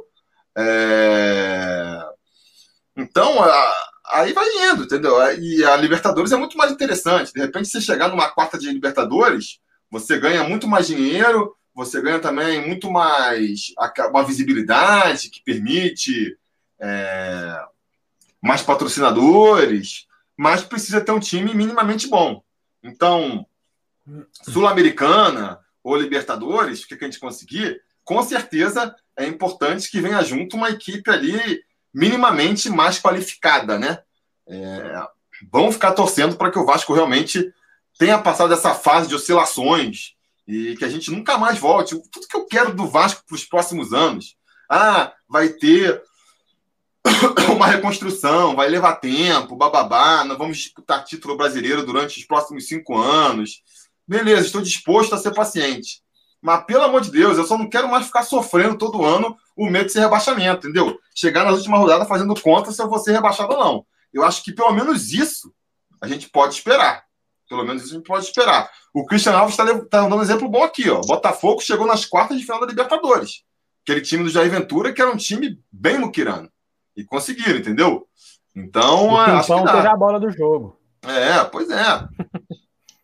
O Ian tá falando aqui. Só, só lembrando aqui, o, só para corrigir, Campista, a gente falou Deportivo Tátira, é o Independiente Del Valle, né? Que foi para a final contra, Valle, contra isso, o Gale, que, que eliminou o Corinthians. E sobre isso aí que você falou, Tiru, eu acho que com os números que a gente tem hoje, essa questão de não correr risco para o ano que vem já é uma realidade, né? A, a, o aproveitamento do Lucha hoje é para estar em nono colocado no, no, Campeonato Brasileiro. Claro, né? Eu tô, tô, supondo aqui que a gente vai manter esse aproveitamento até o fim do campeonato, que nem é um aproveitamento muito alto de nono colocado. Então, acho que isso a gente já tem. Se a diretoria conseguir dar uma recheada melhor e aproveitar os garotos da base que estão pedindo passagem, acho que a gente tem tudo sim para fazer um campeonato bem tranquilo ano que vem e poder dedicar a uma das Copas, né, a Copa do Brasil ou Sul-Americana, Libertadores, para tentar um, um, tiro mais longo. Não, sim, eu concordo. Por, isso que eu falei, só para terminar aqui, que é a questão da oscilação. Porque em 2017 a gente foi para Libertadores e ano passado a gente fugiu na última, entendeu? Sim. Então, assim, tem que manter esse padrão de melhorando aos poucos. Não pode oscilar, de repente o time cair de novo, né? O Ian tá falando aqui, o conselheiro tá falando aqui, ó, em 2018 a coisa começou a desandar depois da lesão do Paulinho. Na estreia, amassamos a universidade, perdemos em uma bola e depois fizemos 0 a 0 no Mineirão jogando melhor. E eu ainda incluiria que 2018 foi aquele ano que começou com o Eurico desmontando completamente o time, né? Que atrapalhou demais. De repente, se não tivesse se desfeito de, do próprio Madison, o Vital, o próprio Anderson Martins, talvez em outra situa talvez em outra situação, é, conseguisse. O Campelo assumiu ali meio que nas cegas e montou o que deu na hora. Então, assim, normalmente eu acredito que a gente consiga montar um time melhor para Libertadores, sim. Você acha? Eu, ah, eu melhor do que fez em 2018, né? Eu sou um pouco mais pessimista, porque é claro que a gente financeiramente a gente vai estar muito melhor do que o ano passado, ano que vem. A gente vai ter a cota de TV, se não me engano, só 30% antecipado. Naquele ano foi 70% antecipado e a cota de TV é o maior dinheiro que o Vasco recebe. Tem a parte também que pode mudar o material esportivo também, de entrar mais um dinheiro no Vasco. Tem a chance é, claro, se viu Libertadores, como tem uma cláusula no contrato com o BMG, que se chegar uma proposta maior de patrocínio master, a BMG vai para a manga, isso tem uma cláusula mesmo, até o próprio Bruno Maia falou sobre isso, o Vasco vai receber mais grana, mas eu fico um pouco pessimista, cara, em relação a isso, né? É, até em questão ali, claro, que o campeão ia, vai querer, vai endividar o clube ano que vem. Eu, eu, é uma sensação que eu tenho. Eu não sei porquê, mas é uma sensação que ele vai querer montar um time caro, um time mais forte. Não, ano de eleição, né? Hum? Ano de eleição ele vai tentar, exatamente, Exatamente, A gente vai dar uma situação financeira melhor, né? E claro, eu concordo que se não fosse ano o Eurico, não vou nem falar mais do Euriquinho, do Eurico não, que foi muito também do Euriquinho ali também, esse negócio de liberar Euriquinho, Carlos Leite ali, porque o Eurico, Eurico Miranda na época estava numa situação é, física, médica muito ruim. É, foi muita ligação ali do Euriquinho ali com o Carlos Leite, por isso que eu odeio tanto o Euriquinho. O Anderson Martins era um dos melhores jogadores do Vasco, o Nenê, o Matheus Vital nos ajudou muito, mesmo que a galera não gostava, a torcida vascaína o criticava bastante, era um bom jogador. É, teve todos aqueles contratos ridículos com a Laza, Vasco sem dinheiro para não pagar passagem, Vasco, eu lembro que o Vasco não tinha dinheiro para pagar passagem de avião, contrato ridículo com a Diadora, sem fluxo de caixa nenhum para receber. Mas a chance do Vasco cair num grupo difícil de novo é muito grande. Porque provavelmente o quê? O Vasco vai bater a Libertadores, porque o Vasco não vai, mesmo se fizer uma campanha muito boa, acho muito difícil, e direto para a fase de grupos. E aí o Vasco, no sorteio, ia ser o terceiro quarto ali para ser sorteado. A chance do Vasco pegar um grupo muito difícil de novo é grande. Eu arrisco é, ele vai sempre entrar como o quarto, né? Mas acho que ele poderia pegar um pouco melhor. Um, um, um pouquinho melhor, um grupinho um pouquinho melhor. Acho que ainda é um pouco de azar. Sim, sim, mas também eu, eu, não, eu não via a Universidade do Chile com forte. É, claro que o Cruzeiro e Racing tem time muito bom. Não, o time estava né? muito mal, né? Times potencial gigantesco, atacante do, do Racing, muito bom jogador. É, mas eu, eu acho que se fosse uma Sula, eu ficaria bem satisfeito. A gente, como brasileiro, a gente já tem que desmerecer muita coisa, né? Acho que a gente desmerece muito a Sul-Americana. Eu vejo uma Sul-Americana com bons olhos. Querendo ou não, é um título sul-americano, vai para nossa história. É, a gente veio o Atlético Mineiro ganhando 2 a 0 acabou de fazer 2 a 0 vai para a final. É, cara, uma final com chances reais de chegar numa final. Então, eu, eu ficaria bem feliz se o Vasco fosse para a Sul-Americana, cara, com bons olhos. Mas não pode acontecer que nem aconteceu com a LDU no passado. Tomar de dois, se não me engano, da Nangonó, fora de casa, 2 ou 3 a 0 e tentar revirar o jogo em casa, né? Aconteceu isso no passado é também. É sempre um risco também, né? Sim. Cristian Alves está aqui contribuindo meu ingresso. Mais uma vez o Superchat aí vai ajudar na, a inteirar para o jogo contra o Corinthians.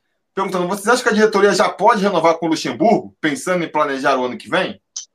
Eu acho que a diretoria pode. Eu acho que se bobear o Luxemburgo que está segurando mais isso aí. Mais o Luxemburgo do que a diretoria. Quer ver aí como é que vai fazer, esse salário, se vai acertar. É, acho que é mais porque pela diretoria, eu acho que dá para renovar. O que vocês acham? Porque... Pelo que eu entendi, Felipe, pelo que eu entendi ali, o Luxemburgo está sendo muito inteligente. Que ele vai sentar no final do ano e dizer que o Vasco classificou para Sul. Vamos, vamos, vamos botar nessa hipótese aí. Ele vai sentar com a diretoria e vai falar: vocês vão me dar condição de montar um time bom? me dando uma folha salarial maior para contratar, me dando um dinheiro para contratar. Então, vocês vão me dar essa oportunidade para a gente tentar não só brigar para rebaixamento, e sim para brigar por coisas maiores. Se a diretoria aceitar, Luxemburgo, acho que quase certo de ficar.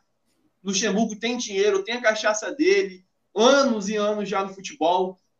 Eu acho que ele quer uma estrutura melhor para mostrar para Mauro César Pereira, mostrar para muitos caras aí que é um treinador ofensivo, que é um treinador que, que quer ganhar títulos, que tem gana de ganhar títulos, que tem é, é, inteligência taticamente, potencial para ganhar títulos.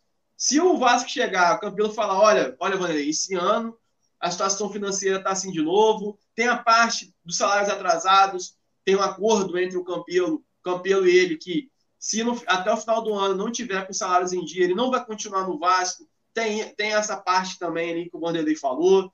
Se o, o Campelo não dá uma estrutura e um suporte para Vanderlei, não vai ficar. Então ele está sendo malandro. Para que se eu vou renovar agora, sendo que eu posso barganhar muito mais no final do ano? Também, aumentar o saláriozinho também e tudo. A própria, não só o Vanderlei, mas o Castan, entre outros jogadores. Gente, é horrível ficar todo ano brigando para não cair. Pô, Vanderlei Luxemburgo, pô, é o maior campeão brasileiro aí, cinco títulos de campeonato brasileiro. Ele não vai querer ficar só no Vasco para brigar para não cair. Então, meio que ele vai barganhar mesmo no final do ano ali para poder renovar com o Vasco.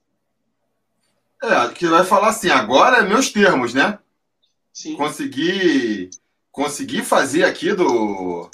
Ó, vocês chamaram no perrengue, eu vim aqui, aceitei, não joguei com o que vocês tinham consegui aqui botar o time na Sul-Americana, agora são dos meus termos. Eu vou querer, sei lá, o dobro do salário, eu vou querer poder escolher os jogadores. Vai sentar na cadeira do chefe ali. Acho que é isso que ele vai pedir. Não sei o que vocês acham. O que você acha, Mineiro? Eu acho que isso já está em cima da mesa, cara. O, o Lucha já deixa isso muito claro. O Lucha é um cara que, de futebol, cara, de meandros do futebol, bastidores, ele sabe tudo. E ele ao ficar levando para a imprensa toda hora, falando, ó, meu papel esse ano, papel da grandeza do Vasco esse ano é permanecer na Série A, para no ano que vem, aí sim melhor estruturado, com um time melhor, a gente brigar por títulos, a gente brigar por alguma coisa.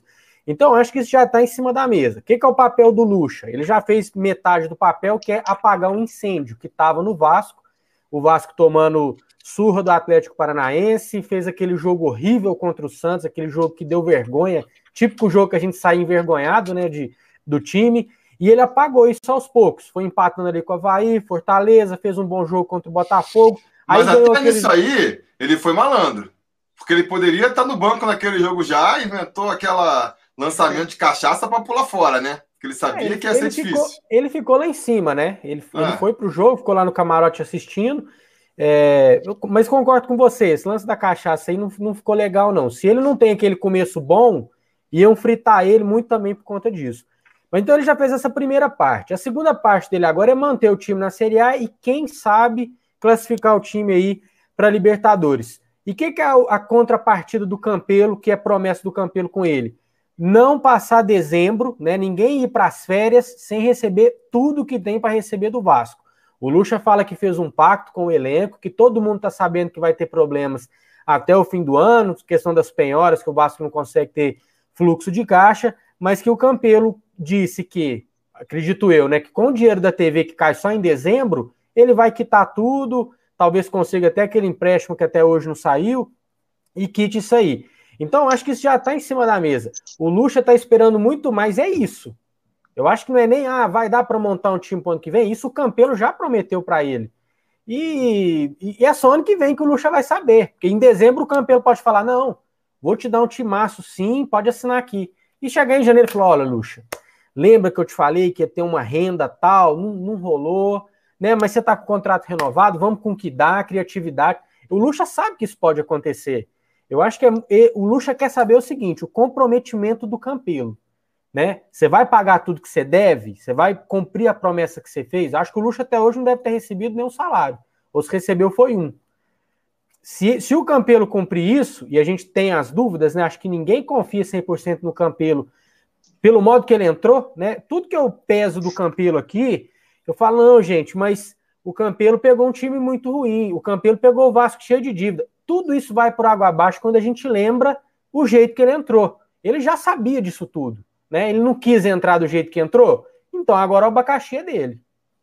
Aproveitando, Mineiro, eu não, confia, não confiaria na palavra do Campeiro. Primeiro, o cara da campanha inteira, antes da eleição, antes de fechar com o Júlio Branco lá, da serviço, falava: não, mas eu quero eleição direta, eu quero um Vasco transparente, eu quero um Vasco com, com, com, uma, com uma estrutura muito melhor, prometendo mundos e fundos. Hoje a realidade é o quê? Nem ele quer que seja eleições diretas agora, para você ver já o, o, a mudança de discurso. A promessa que ele fez a Max Lopes, que isso deixou muito claro, que aquela promessa verbalmente, que aumentar salário, que não, não faz uma diferença sim para Max Lopes sair. Entre eu posso ficar aqui meia hora falando de promessas do Campelo que não foram cumpridas, né? Então nem eu confiaria muito na palavra do Campelo, não. Mas Claro, eu também tenho um pé atrás também, porque a gente também, a gente não pode falar que não. Por exemplo, hoje, tivemos demissão do, do Cuca do São Paulo, tivemos demissões do Rogério Senna no Cruzeiro, é, provavelmente até o final do ano vai ter mais demissões, começo de ano também, é, provavelmente ali vai ter muitas oportunidades de trabalho. É claro que eu fico com o pé atrás ali um pouco ali desse sentido de ir para outro clube. Mas eu vejo, cara, olhando nos, pelo menos o Vanderlei Luxemburgo em si, de todas as entrevistas no Sport TV, na ESPN, é que se o Campelo realmente cumprir com a palavra, ele vai ficar ano que vem. Talvez Também nem é. com um salário de 500 mil reais salário, não. Talvez até ali aumentar 5%, 10% do salário dele. É, até porque eu falei que o Vasco, a gente sabe que não tem essa condição financeira para 500 mil para um treinador. Mas eu vejo muito mais nesse quesito que, Campelo, cumpre sua promessa, joga a bola no meu peito aqui, que eu jogo para dentro, vai fazer um belo trabalho se o Campelo der essa estrutura para ele. Eu não acho que ele vai ter muitas propostas no final do ano também, não. Não acho que ele está com essa bola toda aí de que vai chover proposta, para pagando muito mais do que o Vasco pode pagar, não. Então acho que isso também pode ajudar a fazer ele permanecer no, no Vasco. Dá só aqui as boas-vindas para o Marconi Santos, que é mais um apoiador aqui do canal. Obrigado aí pela sua contribuição. Isso vai ajudar muito a gente a continuar com esse projeto aqui. É... Cadê? Eu estava perguntando aqui se eu acho que o Vasco vai brigar até o final. O... Deixa eu ver se eu acho aqui para É um canal bem legal aqui, o Acervo DVD 10 Vasco. Vocês conhecem esse canal? Só pega uns vídeos antigos, uns, uns vídeos de com lances antigos do Vasco. Vale muito a pena seguir esse canal aqui, Acervo DVD 10 do Vasco. E ele pergunta se eu acho que o Vasco vai lutar até o fim contra o rebaixamento, se livra antes. Cara, eu falei aqui, né? Eu acho que o Mineiro provavelmente concorda comigo. Acho que se seguir nesse. A menos que tenha aí uma, uma reviravolta, se a gente seguir nesse. Muito também por causa dos adversários que estão lá embaixo, estão perdendo tudo, muito por causa do aproveitamento do Vasco, eu acho que a gente consegue se livrar com uma certa antecedência assim. A minha expectativa é que a gente chegue na, na reta final do, do campeonato, muito mais mirando nessa vaga na Sul-Americana aí, em confirmar a vaga na Sul-Americana, do que necessariamente brigando para ser rebaixado. E eu espero que, pelo menos, faltando ali, sei lá, umas três rodadas para o final da temporada, a gente é, já esteja matematicamente livre do rebaixamento. Não sei qual a expectativa aqui dos meus companheiros de live. Campista, qual a sua. Mineiro, vai, você primeiro, vai. Eu tô contigo nessa. Se não tiver uma, uma queda muito grande, se continuar nessa oscilação que vem tendo, é, perdendo jogos em casa, inclusive, a gente está com esse aproveitamento de quase 50%, eu acredito que não vamos sofrer até o final, não. A gente vai se livrar antes e já vai poder mirar ali o, o algo a mais que o Lucha fala. E você, campista? Olha, eu acho que a gente vai brigar para não cair até ali a 29 rodada. Eu acho que ali depois o Vasco vai dar uma deslanchada ali. Mas eu ainda, mesmo que o Vasco faça jogos melhores do, fora de casa, até contra times melhores, eu vou colocar meu pezinho aqui no chão.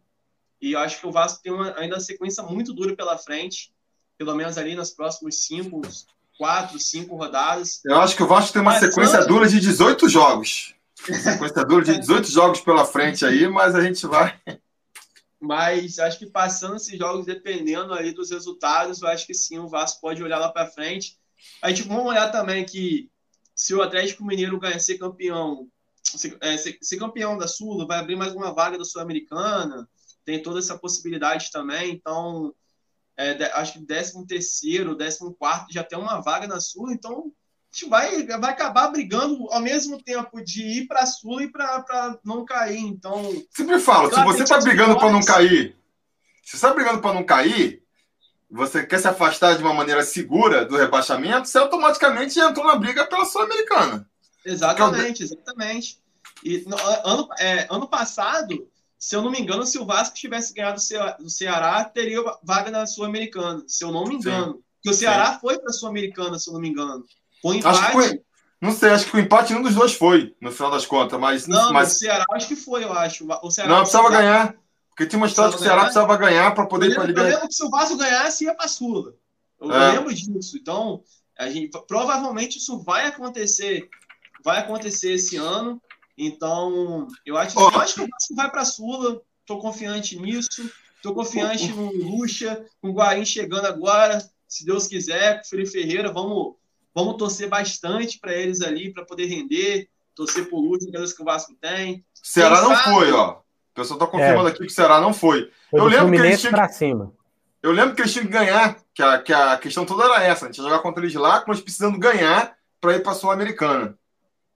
Mas o campista tem razão. Se o Vasco ganha, vai a 45 é. e aí ia para os critérios de desempate ali com o Fluminense, que eu não sei se daria ou não. Acho que, que não, quem? porque o Fluminense terminou com 12 vitórias e o, o Vasco Fluminense... com 10. Terminou em que posição o Fluminense? Décimo segundo, que foi a última vaga. Mas esse ano pode ser. E ano passado, quem foi. Ah, não, foi, foi o River Plate, né? Esse ano, a gente pode ter um campeão brasileiro é, na Sul-Americana e um campeão brasileiro na Libertadores. O que vai empurrar duas vagas para baixo aí. Uhum. Né? Então seria até o 14. Você escapa no 16. Então é, é aquilo que a gente está falando. É, só de você escapar da Libertadores, escapar do rebaixamento, você meio que já cai sem querer é, na vaga na Sul-Americana, né? Fala aí, fala aí, campista. Só para saber, a Chapecoense foi para a Sul no passado? Não. Então, o último foi o Corinthians, então. Então foi. Não, não, não. Foi o Fluminense. O Corinthians caiu da Libertadores, por isso que ele foi para a Sul-Americana. Ah, então isso mesmo. Então, o terceiro colocado do grupo da Libertadores disputa a Sul-Americana. Então não vamos é. lá, 5,45 O que aconteceu pontos, com o Vasco? 5,45 pontos. O, é, no caso, o Fluminense se classificou para a Sula. E eu acho, eu acho, é achismo mesmo, que esse ano, é, ano passado, o, é, o esporte caiu com 42 pontos. Eu acho que 17 vai cair com 40. Eu acho que 40, 41 ali, talvez com 43 pontos ou 44, dá para ir para a Sula. É, se o Vasco manter esse aproveitamento que está tendo aí de mais de 50%, o Vasco chega, tranquilo. Também acho. Vamos ver. Vamos caminhar aqui para o final da live. Afinal, estamos atingindo duas horas de live.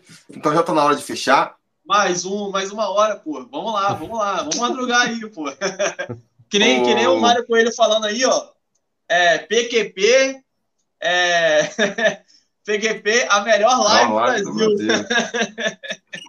é, tá conseguindo segurar até a média boa aqui, 250, mas, mas tá bom, né? Duas horas. Para quem quiser assistir depois, já vai estar tá puxado. Então, vamos encerrar. Eu vou encerrar perguntando aí esse caminho para a Sul-Americana. Começa então no domingo aí. Expectativa de vocês para Vasco e Corinthians. O que, que, vocês acham que vai dar aí? Mineiro, vai, vai você primeiro. Vai tá, campista, beleza. então. Eu, eu, mineiro. Vai o campista, que ele fala mais, eu corto ele aí. Se ah. então, vou, vou resumir então.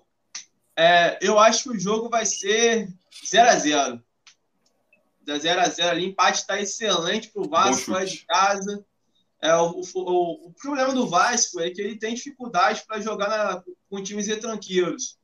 Pô, e o Corinthians é o time mais retranqueiro do Campeonato Brasileiro, cara. Então, estou preocupado com esse jogo aí. Mas 0 a 0 eu estou comemorando com muita alegria. Mas vai ter que ir para cima, né? Os caras estão pressionados. Jogando em casa, eliminado a Sul-Americana. Então eles vão ter que. Não vão poder ficar só retranquinha lá atrás, não. Agradecendo aí o Abimael, que ajudou a gente no Superchat. Valeu pela força. Mineiro, sua expectativa? É justamente isso que eu ia falar, da pressão que o Corinthians está tá sofrendo agora, né? O Carilho está sendo fritado lá por grande parte da torcida. É, parece que a torcida como a maioria da torcida brasileira, a torcida do Corinthians é, muito resultadista, né? Enquanto estava ganhando, jogando dessa forma, retrancadinha, de 1 a 0 e vindo os títulos, estava bem. Agora que os títulos não estão vindo mais, não está bem, querem um novo estilo de jogo, e aí já estão pedindo a cabeça do Carilli, tem gente que quer o técnico do Atlético Paranaense. E eu concordo com o Tihu que eles não vão ficar muito atrás, não, porque vão sofrer a pressão da torcida. Se com 30 minutos de jogo o Corinthians não conseguir é, propor nada e ainda tiver torcendo, é, passando, tomando um sufoquinho do Vasco ali no contra-ataque ou outro, é, a torcida vai começar a chiar. A gente sabe que a torcida do Corinthians apoia o jogo inteiro, mas nesse jogo especificamente, eu acho que vai ter uma pressãozinha a mais. Já teve no jogo do Independiente Del Valle, né? A, a, a Fiel ali, aquela parte dos torcedores fanáticos, vai cantar o jogo inteiro. Mas o estádio em geral começou a chiar bastante naquele jogo do Independiente Del Valle. Então acho que pode ser uma atmosfera favorável para o Vasco. É o jogo que o Vasco gosta, né? O Vasco que só tem esse estilo reativo que funciona, quando o time propõe e ele tenta roubar uma bola rápida para partir no contra-ataque, ou até mesmo é, é, quando tem a bola, sair rapidamente vertical ali e tentar o gol logo. É, eu também acho que o Vasco pode ganhar. Eu vou apostar no empate aqui, porque eu vou estar no estádio, né? Então é mais um tabu a ser quebrado. Mas, de repente, com a ajuda do Cássio, a gente pode ganhar por 1 a 0 ali, né? Cássio já ajudou o Ceará, já ajudou o Fluminense. Pode ser que ajude a gente também, né?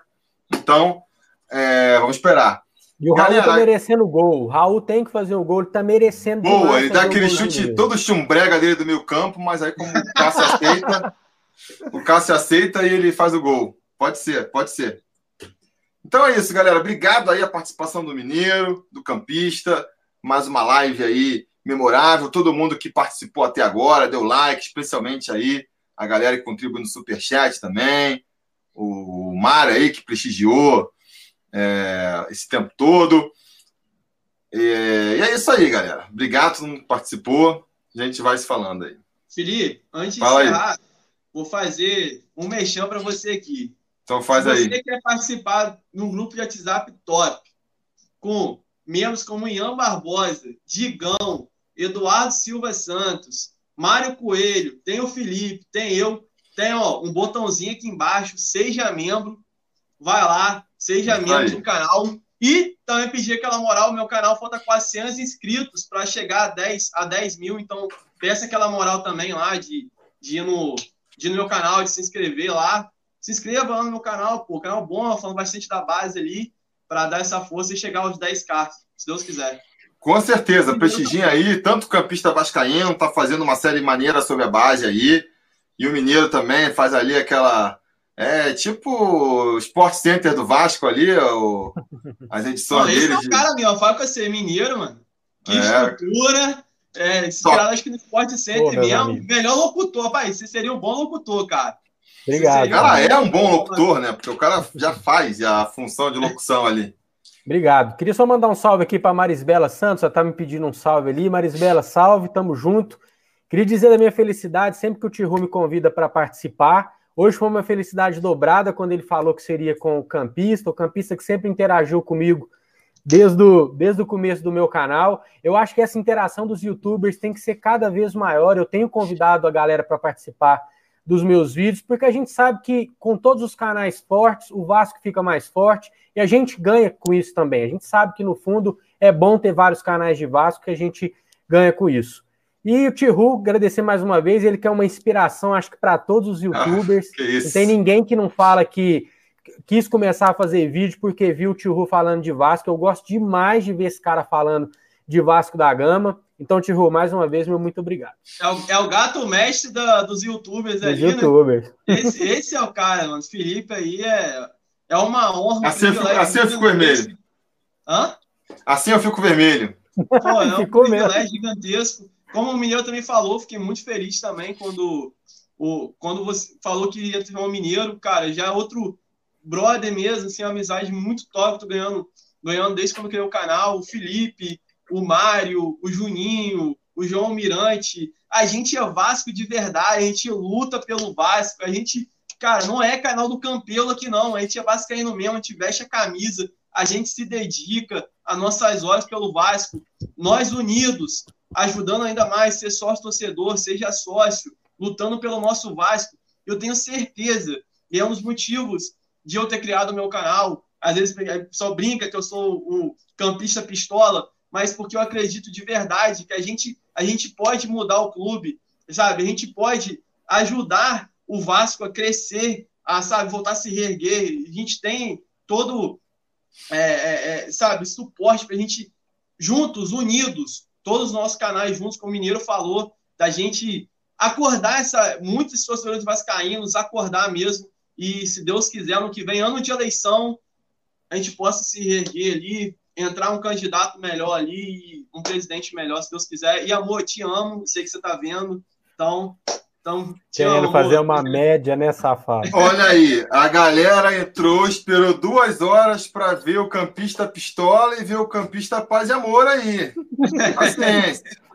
O amor venceu o ódio. Com essa mensagem bonita, então, a gente encerra aí e voltamos semana que vem, ou na próxima, né? Vai depender aqui da, da programação.